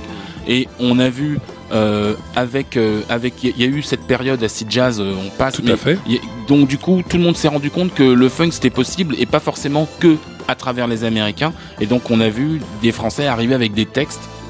Et, on, et, euh, et là, c'est là, c'est devenu des grosses machines sur Ouais, scène, des- voilà. Et, et là, il y avait un truc qui, qui se passait. Il y a eu, il y avait FFF, il y avait machin. Et donc du coup, là, il s'est passé quelque chose qui était vraiment, qui était vraiment, qui était vraiment important. Mais euh, même pour nous, en tant que, en tant que vendeur de disques, euh, c'était, euh, c'était presque un épiphénomène, quoi, malgré tout. Juan Rosov, merci de te joindre à nous. Alors, cette, euh, cette transgression hein, de ce tabou des années euh, début 80, euh, la funk en français, ça peut pas groover. Qu'est-ce qui à un moment vous amène à penser le contraire et à oser Je sais que vous étiez déjà une tribu. Il y avait beaucoup de monde tout autour. Bah, on a une tribu, je pense, autour du monde à capter l'air du temps. Et à l'époque, donc en 80, les années 80-90, Ouais. on était donc comme chaque euh, jeune ou moins jeune, en tout cas, en- en- en- euh, comme des musiciens euh, qui, qui captent l'air du temps ou comme des, des- des enfants. On était un peu des enfants. Et donc, euh, ben, on recevait ça. Et en fait, plus que se dire, bah, on est capable, c'est tout d'un coup une envie. Moi, personnellement. Euh, celui qui m'a ouvert euh, la porte vis-à-vis de ça, de, de me dire bah tiens je vais essayer, c'est Prince euh, via le fait qu'on pouvait se débrouiller et c'est lui qui, qui qui m'a appris euh, personnellement et ainsi que bah, pas mal de gens à se débrouiller tout seul avec un, un, un multipiste, quoi. Dans se dire, putain, c'est possible. Si je, si je mets le groove qu'il faut dans, dans mes parties, je pourrais peut-être arriver à, à quelque chose de concret. Et après, je me suis dit, euh, bah, qu'est-ce qui, euh, c'était entre un mélange naturel de vouloir chanter en français parce que voilà, c'est- ma langue, Ouais. mais et aussi de un, un- un- un espèce de pari. Mais euh, mais dans, pour être tout à fait honnête, à l'époque, je me rends compte a posteriori aujourd'hui que j'ai privilégié le son du français et pas son sens. Donc moi, ma technique, c'était de privilégier le, Le swing. le, le- le son un peu euh, qu'un riz, on va dire, justement Ouais. pour pour pallier au, problème fondamental qui est la dureté et la mollesse aussi du français sur certaines euh, dentales, diphtongues, voyelles, etc., qui venaient entre guillemets écraser le groove. En fait, euh, comment dire, ça faisait un faux groove. Ouais. Le côté blata, le côté euh, ouais, justement euh, entre guillemets, sans vouloir faire de, de- trop de conneries, mais de funk à la toubab, un peu trop gentil, je sais pas comment dire, un truc qui, qui c'était pas le vrai truc quoi. Ouais. Donc pour moi, le- la difficulté, j'ai essayé de la contourner via le son. Et comme, comme je le disais déjà à l'époque, c'était les mêmes conneries que je vais dire maintenant, mais c'était euh, get up. Il y en a pas beaucoup en up en français. Ouais. Et donc si tu regardes bien en up, euh, très vite tu retrouves un certain vocabulaire, Ouais. un, un certain imaginaire, on va dire, qui bizarrement, là tu pouvais faire rebondir un, mot- un mot- un mot comme culotte, tu peux le faire rebondir. Ouais. Euh, voilà. T'avais à la même époque, euh, JP, tout à l'heure, on parlait donc de Sound Record, la boutique qui ouvre au milieu des années 80. Et puis t'as as un autre euh, passionné de musique qui est Momo de Big Cheese, du label Big Cheese, qui a fait énormément euh, pour le groove qui pue, les fameuses soirées qui ont mis en avant justement ce. euh, alors moi, ce que j'appelle un un, un- un funk un peu plus ouvert sur le monde. Tout d'un coup, on a découvert qu'au Brésil, ça grouvait, qu'en- que dans les Caraïbes aussi, que en Asie, qu'en Afrique, ça a été cette période où tout d'un coup le funk est devenu international et plus uniquement franco-français. Donc vous avez un peu bénéficié aussi de cette ouverture d'esprit euh, euh, Bah, de début des compte- années 90. Je crois qu'on se rend compte depuis le début que ça existe. Et même avant que ça existe, qui, quand il était déjà dans les prémices de la soul et de, certains qui commençaient à, la- vouloir la changer, euh, changer les sons, peut-être changer la- l'approche, que en fait c'est une musique qui existe vraiment. C'est-à-dire qu'elle a pris corps dès le début, mais aujourd'hui, comme tu viens de le dire, euh, elle a été reconnue internationalement, on la retrouve partout. C'est-à-dire que moi, pour moi, une musique, elle existe à partir du moment où, justement, universellement, tu retrouves euh, le côté fédérateur, que- les têtes bouger dans la même euh, Quel direction, soit le- ouais. quel- tu vois, quel que soit. Et là, tu te dis, ah, ça existe vraiment, quoi. C'est un battement qui existe vraiment. C'est et il y en a pas qu'un seul de battement dans la funk, évidemment, mais ce- cette approche de la musique, cette approche de la rythmique, apparemment parle à tout, entre guillemets, à tout le monde. Ben, on va vérifier ça tout de suite avec un titre, moi, qui me tient particulièrement à cœur, euh, qui est le Now, où tu es en featuring avec euh, Uptown euh, Funk Empire. Vous êtes sur euh, Ground Control, on voyage à travers cette musique. Euh, voilà, on vient de quoi? On vient de couvrir une trentaine d'années de la funk et c'est pas fini parce que après euh, Juan Rosoff, il y a aussi la Malka, il y a Made in Paris, les petits derniers qui arrivent dans le gros funk. Quand je dis les derniers, non, les, les- les derniers aujourd'hui invités, hein, parce que la funk et le groove continuent toujours et les autres ne sont pas partis. Uptown Funk Empire.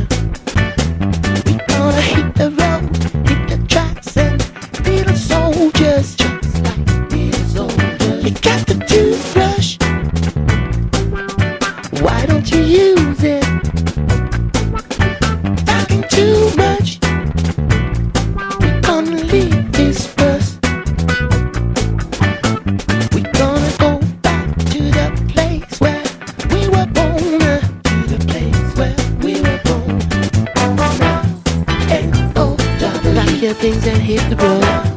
N-O-W. Nothing but the hot and sound. N-O-W. Pack your things and do it fast. N-O-W. Don't you know we free at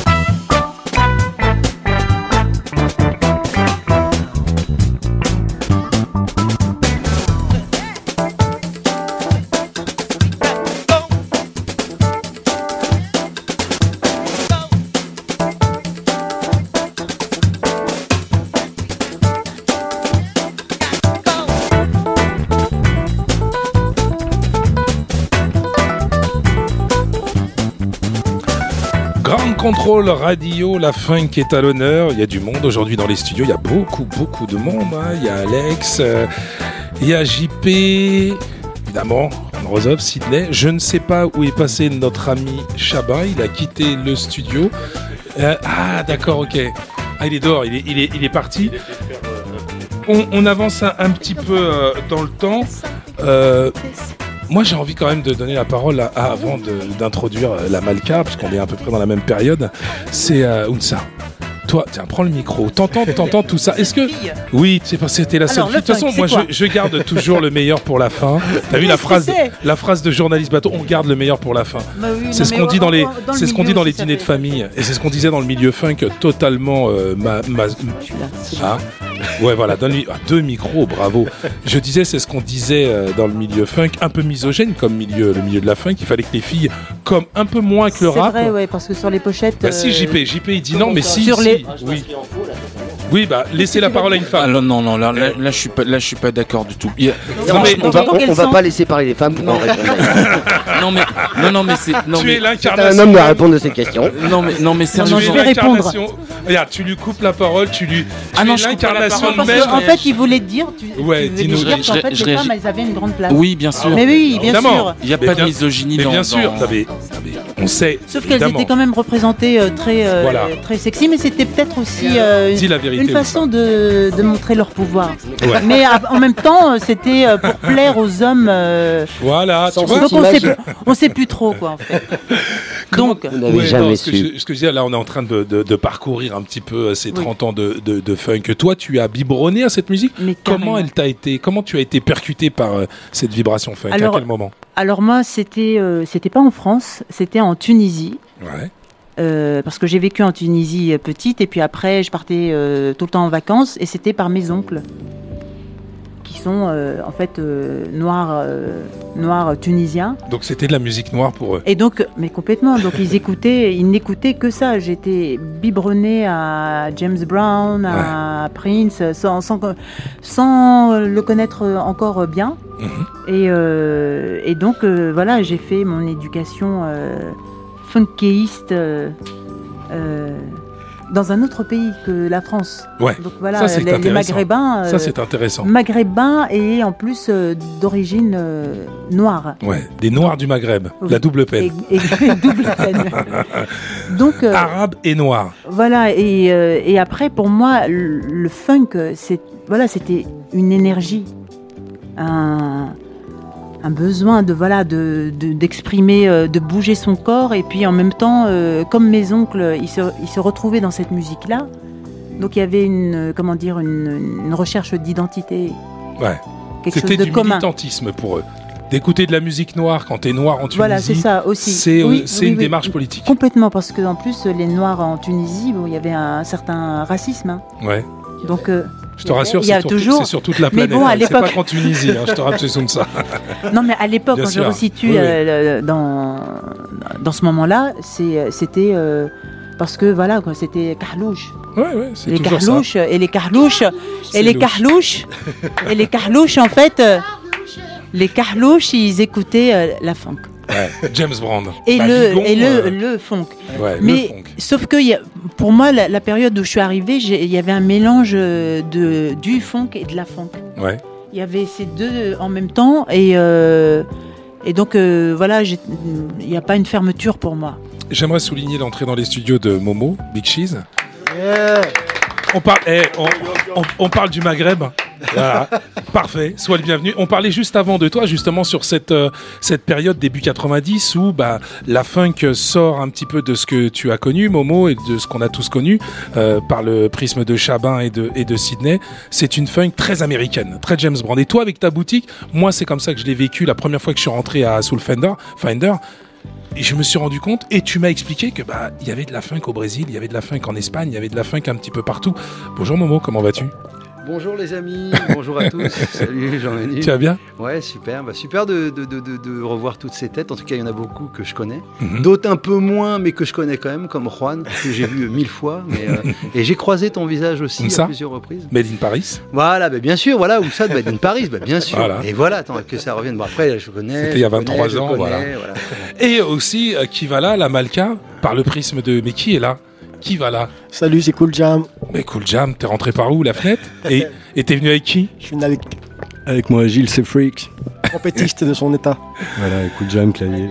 Donc là, là, Momo, pour te faire un petit peu le récapitulatif et le pitch de, ce, de cette Non, non, émission, ça va, ça va, t'inquiète. on, a, on, a, euh, on a parcouru hein, euh, des années 60 avec Sydney, son frangin, euh, bah, toutes ces décennies, puis tous ces moments un peu charnières, un peu clés, euh, les après-midi dansants de, de Chabin, où euh, bah, euh, Écoutez la basse. écouter la basse, et puis en même temps se côtoyer des, des survêtements Fila et Taquini, aux grandes dames de ceux qui avaient les queues de pie comme Alex, c'est ce qu'il racontait tout à l'heure dans le Jazz Funk. Et puis là, on arrive fin des années 90, on a euh, ta boutique qui ouvre, il y a Sound Record qui est déjà ouvert depuis quelques années aussi, et euh, bah, il y a cette funk euh, Alors, pour être qui tout à fait honnête avec toi, Juan, Ouais. il y, a, il y a USA Music qui est ouvert. qui USA était- Music, qui- bien qui sûr, était à Aldo-.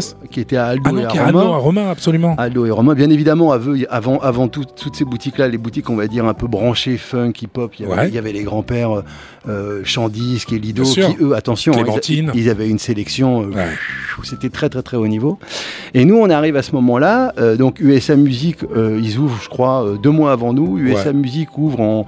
Dans le Marais, exactement, rue, rue Pastourelle, je crois. Je me souviens. 89, euh, début 89, nous on, ouvre euh, juillet 89, un truc comme ça. Et à ce moment-là, nous on n'est plus dans un truc, euh, euh, en tout cas on n'est pas dans le truc de nos grands frères, Barry White, Marvin Ouais. Gaye, euh, James, James, trucs-là, etc., ouais. etc. On est dans un autre truc et puis on a la chance de rencontrer des Anglais. Ouais. Et tu vois, les Anglais, ils nous ouvrent euh, une autre porte, tu vois, parce qu'il y a les Anglais, il y a, il y a tous les potes, quoi, tu vois. Et les Anglais amènent l'identité caribéenne aussi, le- le- l'Amérique du Sud, euh, l'Afrique, l'Asie. Bah, en C'est toi, c'est dans ta En, boutique. en qu'on tout cas, les Anglais, les Anglais, ce qui nous amène, c'est une plus grande ouverture d'esprit. C'est-à-dire arrêter de penser que le funk c'est que les USA, c'est pas vrai.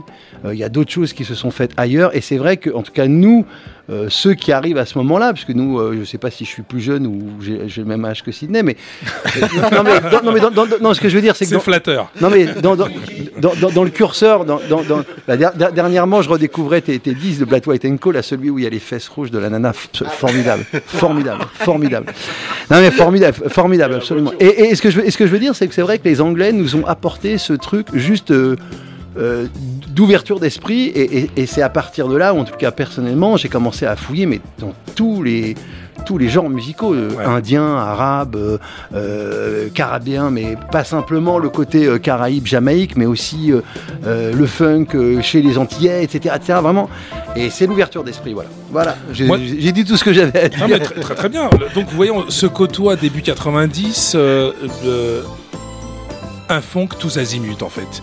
Il y a la scène française qui émerge, il y a le, euh, funk africain, indien, euh, etc., etc. On a l'impression, à ce moment-là, que la musique a tous les pouvoirs, parce qu'on a aussi l'explosion du rap euh, à la Dr. Dre et des, hit, des hit parades. Moi, je vous propose, puisqu'on parlait justement de, ce côté un peu caribéen, hein, de la funk, qu'on aille faire un petit tour du côté de... Parce que moi, je sais que la première fois que j'en ai entendu parler, c'était dans ta boutique. Nico Gomez? Ah Bala Chiquitikita Vous êtes euh, à Grande Contrôle Radio, écoutez bien. Latino. Puis après, on va, on va développer un peu sur ce morceau quand même, qui est un petit pied de nez à ce que je viens de dire.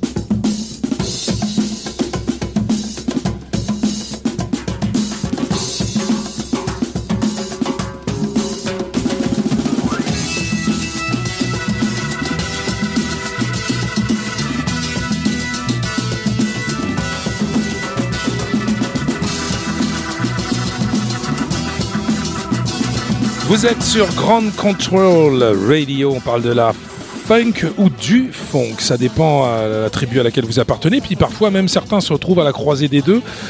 Et euh, nous parlions de l'ouverture euh, de, cette, de ce courant musical en France euh, par le prisme des disquaires. On découvre qu'il y a de la funk, du funk en Afrique, en Inde, en Asie. On va chez Soulfind- Soulfinder. Et, puis un label qui émerge qui s'appelle Big Cheese. Et ce label-là, en fait, il, il participe à dynamiser un peu l'émergence de cette scène française avec bah, les compiles, Momo, et puis aussi les productions. Vous faites des productions funk, rap funk. Ouais, alors les, les- les deux premières productions qu'on a fait au départ, c'était le Big Cheese All Star, qui était un peu le, le- le groupe euh, maison, avec euh, plein de gens qui venaient à l'intérieur. Il y a eu euh, même un, un- un batteur qui venait de, de- de mon quartier, de là où je viens, de Cachan, qui s'appelle Sako Seska. Il y a la section de cuivre dont Gilles qui est là. euh, merci encore. La section de cuivre qui est venue, euh, Gilles, Isaac et Woody qui sont venus jouer sur le premier maxi des Big Cheese All Star. Là déjà il y avait un espèce de, tu vois, de Donc là, tu parles de la famille Malka. Ouais, mais là c'était les, les, les, les, les trois horns des Malka, plus Ouais, Sako voilà. euh, qui vient de, tu vois, qui vient d'un quartier de, de, de Cachan, tu vois, plus les Big Cheese All Stars qui sont anglais. Donc déjà, t'as une espèce de, de petit truc qui fait que tiens, il y a un petit noyau, tiens, euh, c'est c'est pas la même chose que tu vois que d'habitude, que Ouais. du quartier ou que de machin. Et après, nous, on a produit tout de suite un groupe qui s'appelle Batou, qui était un groupe euh, anglo-brésilien. Euh, avec euh, Be- Be- Bebeto, avec un formidable chanteur qui jouait du, du berimbau. Et, et ensuite, on, on s'est attaqué bah, à ce, que, ce, que, ce que je trouve qui, ce qui correspondait le plus à la période que, l'on- que l'on était en train de vivre, c'est-à-dire euh, le hip-hop, le hip-hop euh, de la rue, au travers de, de Big Brother Hakim et Jungle Hala. Ouais. Parce que quand même là, Hakim, c'est quelqu'un de très important pour notre... pour notre scène, pour notre label, mais c'est quelqu'un de vraiment de très très important, paye son âme, mais mais on a fait aussi Shkong qui pousse et avec euh, justement avec là dans Shkong qui pousse Fabrice Curseur qui après euh, pour le pour le- ne serait-ce que pour le situer qui après euh, bien plus tard a produit le le cinquième album de Solar qui avait absolument refait exploser Solar. Et euh, et, et, c'était très jazz funk c'était très sur la flûte sur les basses. Et c'était vraiment ce qui nous correspondait le plus à Simon moi et Fred Moyal puisqu'on était trois à l'avoir fait avec mon frère Ziza bien sûr le, le label et, c'est vrai que c'était cette espèce de mix de il y a euh, de la flûte, il y a de la basse, mais en même temps il y a un rappeur, mais en même temps il y a y a les rythmes orientaux et en même temps et c'était cette espèce de mélange qui c'est pour ça qu'on l'a appelé en fait à la base. Il est anglais, richissime. Je suis euh, d'origine algérienne, de milieu très modeste. On l'appelait Big Cheese parce qu'on s'est dit dès le départ, on va faire un truc où on va mélanger les cultures. Quand on a rencontré les Malkas, très vite derrière, c'était pareil. Euh, 80% des Malkas, c'était des feuges, des renois, des machins, tu vois. Et donc ça a été vraiment un truc où on sait euh, la Coupe du Monde 98, on l'a vécu avant eux, quoi. Ouais. Tu vois, c'est un peu je ça. me le demande si c'est pas grâce à la funk qu'ils ont- qu'on l'a gagné. Je, je sais pas, mais on l'a, on, l'a, Je on pense que sans on la funk, on n'aurait pas cas, gagné on cette connu première avant eux, quoi. C'est Je sûr. que C'est, c'est une, c'est d'une évidence. La Malka, on est début 90. Alors nous, on vous voyait dans les lieux un peu autogérés parce qu'il y a aussi cette réalité-là, c'est que cette funk-là est née parce que la, situation économique du pays et culturelle faisait que, on dit dans une période d'entre-deux, il y avait plein de lieux vides. Il y avait une dynamique euh, énorme à cette époque-là et il suffisait de prendre les citadelles d'assaut. Comment commence cette histoire de la Malka, les gars Bah, c'est un peu ça, oui. C'est, y a, y a je pense qu'il y avait quand même y a une période avec une, une fenêtre qui s'est ouverte euh, pour qui voulait juste euh, avec un peu d'énergie. Malka, c'était l'énergie du, du collectif. Et puis là, je peux pas mieux dire ce que ce que disait Momo. euh, voilà, des noirs, des jaunes, des verts, des blancs, des, des feuilles, des rebeux, de- et des garçons, des filles. Ouais. Et euh, c'est marrant. On, nous, on, est démarré- on a démarré avec la funk, alors avec d'autres aspects que ceux que Juan pouvait développer, par exemple. Ouais. Le côté euh, justement un peu méchant, un peu rough. euh, euh, Il y, avait d'autres côtés, nous, qui, qui nous parlaient plus, le côté un peu psychédélique, le côté quasiment enfantin aussi. et- et- La fête. La Malka, c'est la fête. D'ailleurs, Ouais. à ce propos, je voulais quand même. On, on est passé tout à l'heure sur différentes périodes. Il y a- avant ça, il y avait chez Roger Boîte Funk. Bien sûr. Voilà, les soirées des, des frères Body et Soul, euh, Joseph. Bien Joseph. sûr. Donc, euh, ils sont pas là pour en parler, mais je voulais euh, leur dire un petit mot là-dessus. Très important en plus, euh, cette période-là où Oui. on a étayé euh, cette dynamique funk. Parce que là, on est au-delà de la définition musicale de la funk. On est dans Voilà. le courant, on est dans la Oui. dynamique. Voilà. On est dans l'état d'esprit qui était quoi? Allez, 85, 95. C'est 10 années là qui ont été. euh, Magique. Et qui était euh, qui était pour nous plus enfin c'est peut-être plus même ce côté-là qui était euh, qui était qui était le plus important parce que certains d'entre nous sont venus à la musique avec le groupe c'est pas comme d'autres projets qu'il y avait avec des, des personnes déjà euh, très Musiciens, ouais. très musiciennes nous on a on a commencé euh, on a appris à jouer en le faisant quoi. Ouais. mais avec ouais cette image en tête je sais pas de Sly Stone à, à Woodstock ou de enfin voilà de et de, et de l'énergie du collectif. C'est ça aussi. Pour nous, le funk, ça a toujours été lié aussi à, ce, à cette espèce d'appel d'air qu'il y a eu. euh, C'est pas seulement un truc de connaisseur, mais Non. après, c'est devenu notre vie aussi. Quoi. Sidney, quand tu vois apparaître euh, cette euh, génération, euh, 20, euh, 30 ans après tes premiers pas dans la funk, tout d'un coup, tu découvres que 20 ans après Black White Co, il y a des Français qui, euh, bah, il y a de la basse, ça joue, ils sont 15 sur scène. Comment tu perçois l'émergence de cette funk française? Bah, me contacte euh, Malka, qui était le, le pianiste, qui, je crois, il vit en Belgique. Stéphane? euh, euh, Non, À Londres. Ah, À c'est- Londres, ouais. Ouais, qui me dit ouais on monte un groupe de funk, tu peux pas, on fait un truc de fête, tu peux pas venir euh, des moments on fait mettre un peu de juice là-dedans. Ce qui fait que j'apparais euh, en featuring avec les Malka depuis le début. Chaque fois ils m'appellent, ah, on fait un morceau, viens et euh, ça se passe vraiment dans un esprit funk. Je- ça m'a fait trop plaisir qu'il y ait un, un groupe de funk puisqu'ils jouent bien puis funk, ils ont compris l'état d'esprit euh, du funk. En plus, qu'on m'appelle pour faire un featuring dedans, j'étais- c'était très un honneur pour moi parce que j'avais plus de groupe moi personnellement. Avec la télé et tout ce que je faisais, euh, j'avais un profond aussi besoin de me retrouver sur scène. Mais les gars étaient, ça jouait. quoi. Malka, c'est Malka, c'est l'esprit du, funk que j'aime. C'est l'esprit de la fête. On fait danser tout le monde. C'est vraiment l'esprit le plus funk. C'est un esprit qui est compatible avec la culture hip-hop. C'est la même chose. Et à l'intérieur de ça, euh, des mecs, des musiciens, justement, qui se prennent pas vraiment pour des musiciens, mais les gars, ils jouent, travaillent travaillent bien leur instrument. euh, le, le, le concept Malka est un concept, mais vraiment euh, comme le concept de, de Funkadelic ou Clinton. Pour moi, c'est les, les français, euh, Malka, depuis le début. Ça fait euh, plus de 20 ans. Malka, c'est euh, pour moi, c'est c'est l'ossature du funk français euh, à l'état pur, on va dire même vraiment. euh, je dis pas ça parce que je les adore, mais c'est parce que c'est naturellement pour moi. euh.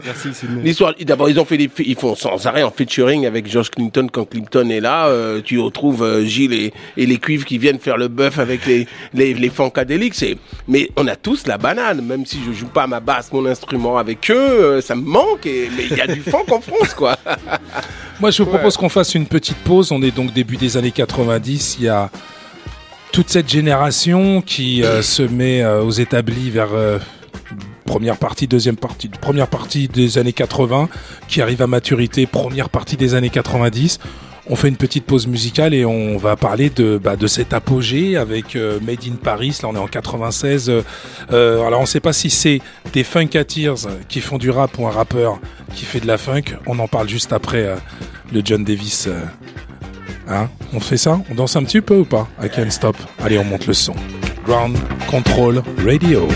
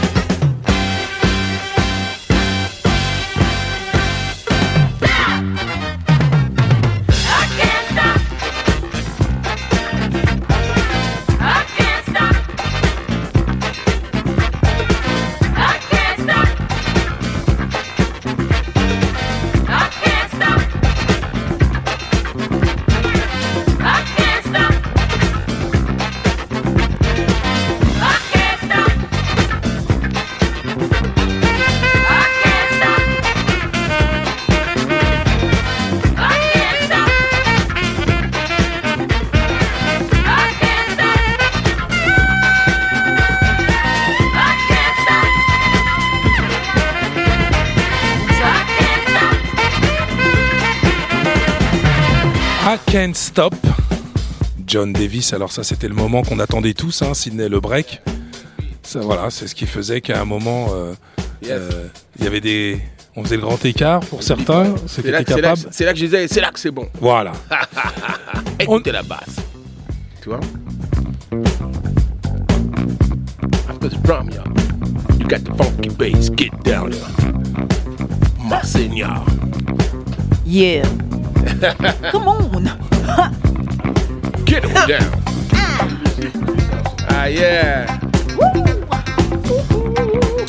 C'est instrumental Ouais, chante, chante, chante, chante. Yeah.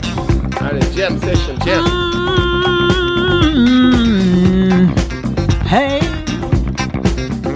Come on, groove. Jam. Come on down. Yeah. Come on, groove. Yeah. Yeah. Hey. Jam, the mother. Ah. Jam, the mother. Ow. It's running now. Say hoops upside your head. School, y'all. Hoops upside your Come head. Little hoops upside your head. Come. Yeah. More funk. More funk. Oh, yeah. Yeah. We got one nation under the groove. Giant the funk went west. One nation under a move, and we can't stop us now. On pourrait considérer euh, cette phrase euh, un peu comme euh, la maxime au-dessus de, Yeah. au panthéon de la funk. hein. Nothing can stop us We now. can stop voilà, us now. One Nation Under a Groove, c'est vraiment ce qu'on a connu pendant près d'une trentaine d'années en France. Je pense que ça a perduré. Vous, Made in Paris, vous arrivez euh, 94, 15, 16, c'est l'apogée. Vous êtes Ils ont en commencé en 92 Ouais. Et euh, l'apogée euh, ouais, 95-96. Les signatures de funk en maison de disque, après bien évidemment ta signature euh, Sydney en 80, elles se font vers 92 à peu près, aussi bien Made in Paris que Juan Rosoff, la Malka sont en place. Juan Rosop avant, nous euh, 96, on a signé. Voilà. Chez MCA, je me rappelle. Ouais. Chez MC, hein Et ouais, chez MCA, ils ont signé. la Malka, bah, la Malka, ça a été un moment euh, le troublion de la funk. C'est-à-dire que la Malka, c'était pas seulement de la musique, c'était pas seulement de la funk, c'était aussi. les euh, soirées. C'était les soirées, c'était une La espèce de. mobile. Ouais, c'était une tribu. Ouais. C'était un peu une tribu euh, qui prenait d'assaut la capitale et qui a fait groover la capitale, quoi. On faisait des soirées de malades. euh, Ouais. En plus, c'était pas cher, on faisait tout à 10 francs. Ouais. À l'époque, soirée, soirée et concert pour 10 francs. Donc toute la nuit, euh, on dansait, on grouvait sur euh, tous les morceaux qu'on aime. Ça a duré, euh, tout ça, ça a duré quoi? Allez, on va dire jusque 96, 97, 98. Moi, j'ai 98, l'impression, 98, ouais. j'ai essayé de réfléchir, ouais, le, le- le déclin, le pourquoi du pourquoi du comment de sentiment de déclin de la funk. Et je me suis posé la question, je me suis dit, est-ce que l'explosion, l'arrivée du Wu-Tang, tous ces groupes qui ont remis la soul pour le coup là, les samples de soul au goût du jour, n'ont pas un peu participé Je sais pas ce que vous en pensez. Les vendeurs de disques, Momo, parle dans, la glace. Ouais, je vais être tout dis-moi, à fait honnête. euh, euh, je je m'en vais dans deux minutes et je vous dis au revoir déjà à- à- à- en avance comme ça, parce qu'après il faut que je rentre chez moi. J'habite de l'autre côté de la terre, c'est le Ramadan, faut que j'aille manger. Ouais, c'est la funk, c'est la funk. C'est la funk, exactement. Mais ce que je voulais dire, c'est que non. Dans Paris, je pense pas que ce soit euh, tout ce qui est le hip-hop. Non, non, c'est juste qu'il y a une politique qui a changé. 93, passe quoi passe. Ouais. C'est donc euh, là, on est sur le, Les le- lieux non, la cohabitation, tu vois, Chirac, euh, Mitterrand, et les lieux, ça ferme. C'est vrai. Euh, Souvenez-vous quand on faisait les trucs à l'hôpi- l'hôpital, le, pas l'hôpital, pas l'hôpital L'usine éphémère, éphémère. mais comment ça s'appelle, euh, Arnold Netter. Derrière, là, la petite salle.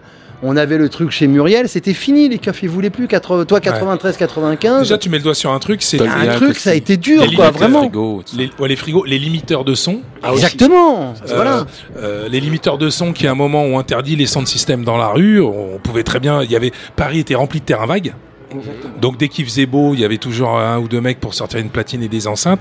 Tu, tu, tu dis, toi, tu penses que la funk, sans ce côté un peu euh, libertaire, étriqué. euh, Bah, si tu veux, regarde, ça, ça- ça vient. Regarde. le chaos pour qu'il y ait la funk. En, en gros, en gros, on, on va dire parce que tu sais moi, il y, a- il y a un truc que, que, que, Joseph Desmalka m'a dit euh, euh, euh, très tôt quand je l'ai rencontré. Moi, j'ai rencontré euh, Joseph Desmalka très tôt, puisqu'il était, euh, il nous a aidé à mixer euh, les premiers disques de, de, de Big Cheese chez Altis à Chenevière. Il y avait Joe Manix qui était avec nous et il y avait euh, Joe Tesser, donc le mec qui, qui avait euh, Altis là-bas. Et, et, et, et- Joseph m'a dit, tu sais, Momo, euh, là, tu te lances dans un truc avec Simon, ça va être compliqué parce que nous, tu vois, déjà, ça fait 3-4 ans qu'on est là. Avant nous, il y avait les, Chab les, les Chabins, les, les, les, les Sydney, Sydney, ouais. les, euh, tu vois, avant nous, il y avait, il y en avait d'autres. Et je te jure, le, le noyau dur du funk en France, c'est 10-15 000. Et quand ça commence à grossir, ce 10-15 000 et on va vers 100 000, tu vois, entre 90 et 95, et là, bah Ouais. les interdictions. Et donc, si tu veux, il y a cet élan que nous, on avait. Après tous, on a commencé à faire nos petits business, nos petites maisons de disques, nos petits trucs. Mais la fête en tant que telle, le truc du funk, le vrai truc Ouais. d'où le funk vient, euh, le mélange, le mung, tu vois, le vrai. truc euh, un peu crade, qui sent un peu, mais qui sent bon quelque part, tu vois, Ouais. qui sent bon le mélange. Et ben ça, Ouais. on nous a dit, hep, hep, hep, hep, vous êtes gentil, vous êtes mignon, mais vous prenez un peu de place, quoi, les gars. Et puis c'est l'avènement aussi de la French Touch. C'est-à-dire qu'il y a aussi un courant musical, un ras-de-marée qui arrive, qui mais- prend de la place dans les radios, chez les disquaires. Les Il DJ y a, en fait. il y a un- y truc, il y a un truc aussi super important, c'est que euh, 94, euh, il y a euh, la loi qui passe sur les 40% de musique française. Absolument, les et paroles. Du coup, et du coup, il y a, euh, il y a Le tout- rap les- les- le rap français qui explose. Explose. Et donc tous les musiciens, tous les gens qui font de la prod et qui galèrent dans le funk, ils glissent vers le hip-hop pour pouvoir. Et ça aussi, c'est vachement important, quoi. Autant les studios que les voilà, que les voilà. musiciens, Tout le monde absolument. glisse, tout le monde glisse vers une industrie qui se développe avec l'arrivée de Skyrock et tout ça. machin, bon, bref. Ouais. Mais ça, c'est super important aussi, quoi. Vous, vous en êtes d'ailleurs, euh, Made in Paris, vous en êtes l'essence même de cette. euh, de ce métissage entre l'explosion d'une industrie et les quotas de chansons françaises, euh, Oui, oui, oui, l'avènement du rap. Euh, parce que euh, si si c'était quoi? C'était un, un MC qui faisait de la funk, c'était un mec de la funk qui non, rappait? il, il avait un, il avait un groupe euh, à Grigny Ouais. et euh, c'était GBF. un mélange euh, GBF. G- GBF, c'est ça Force. GB, ouais, GBF Force. Et euh, bah, ils étaient parce que moi en fait je suis arrivée après donc euh, j'ai j'ai pas trop l'histoire euh, donc euh, ils étaient dans un groupe euh, C'était un MC funk. moi quand je Ouais. l'ai connu. C'était un MC, mais, mais il avait un- il avait mais des il animait musiciens comme.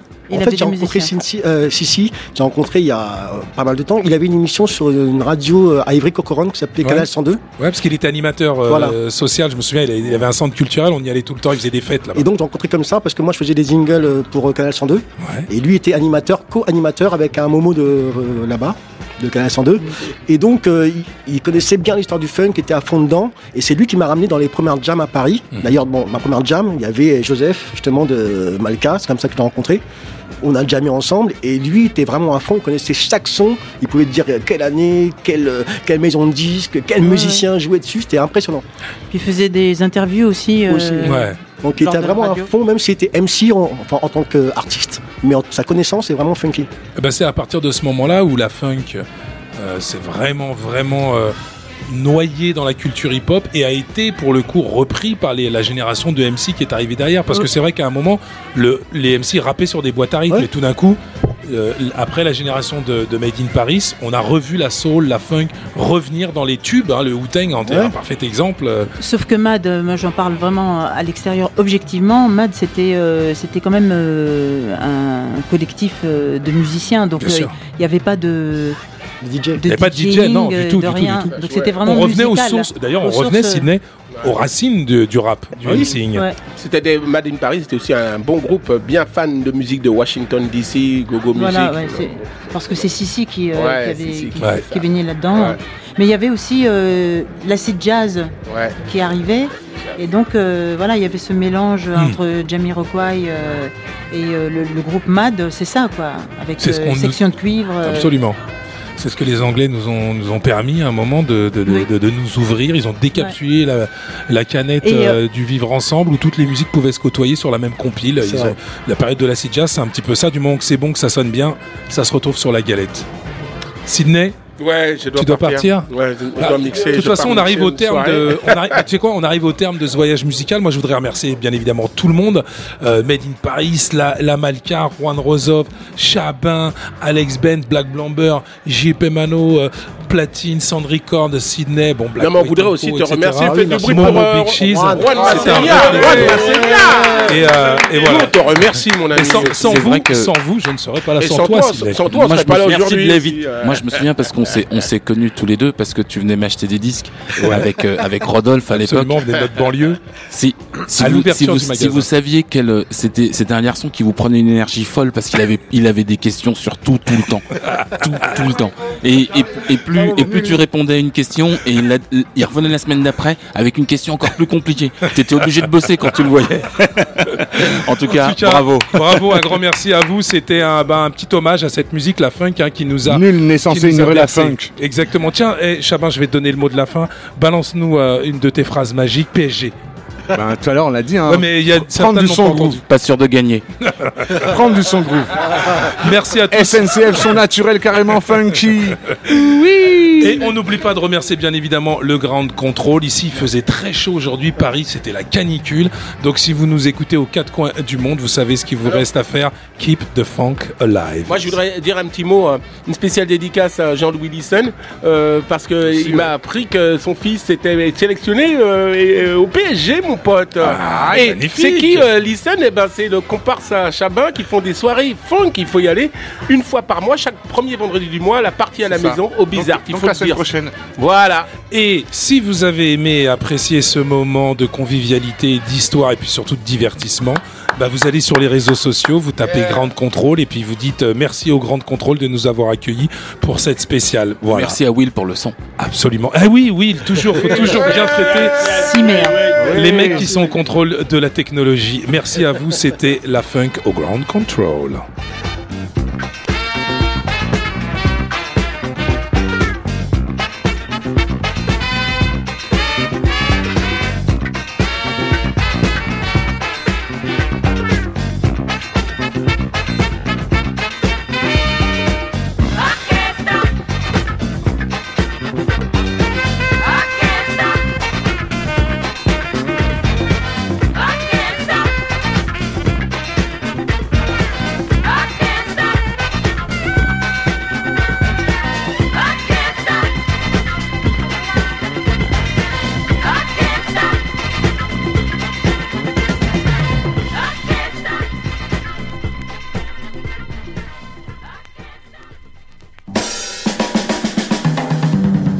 Gré du temps, au gré du vent, au gré des ondes, Au gré du grand.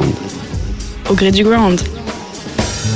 Ground Control, Libre et curieux. libre et curieux. Mom deserves the best, and there's no better place to shop for Mother's Day than Whole Foods Market. They're your destination for unbeatable savings, from premium gifts to show-stopping flowers and irresistible desserts. Start by saving 33% with Prime on all body care and candles. Then get a 15-stem bunch of tulips for just $9.99 each with Prime. Round out Mom's menu with festive rosé, irresistible berry chantilly cake, and more special treats. Come celebrate Mother's Day at Whole Foods Market.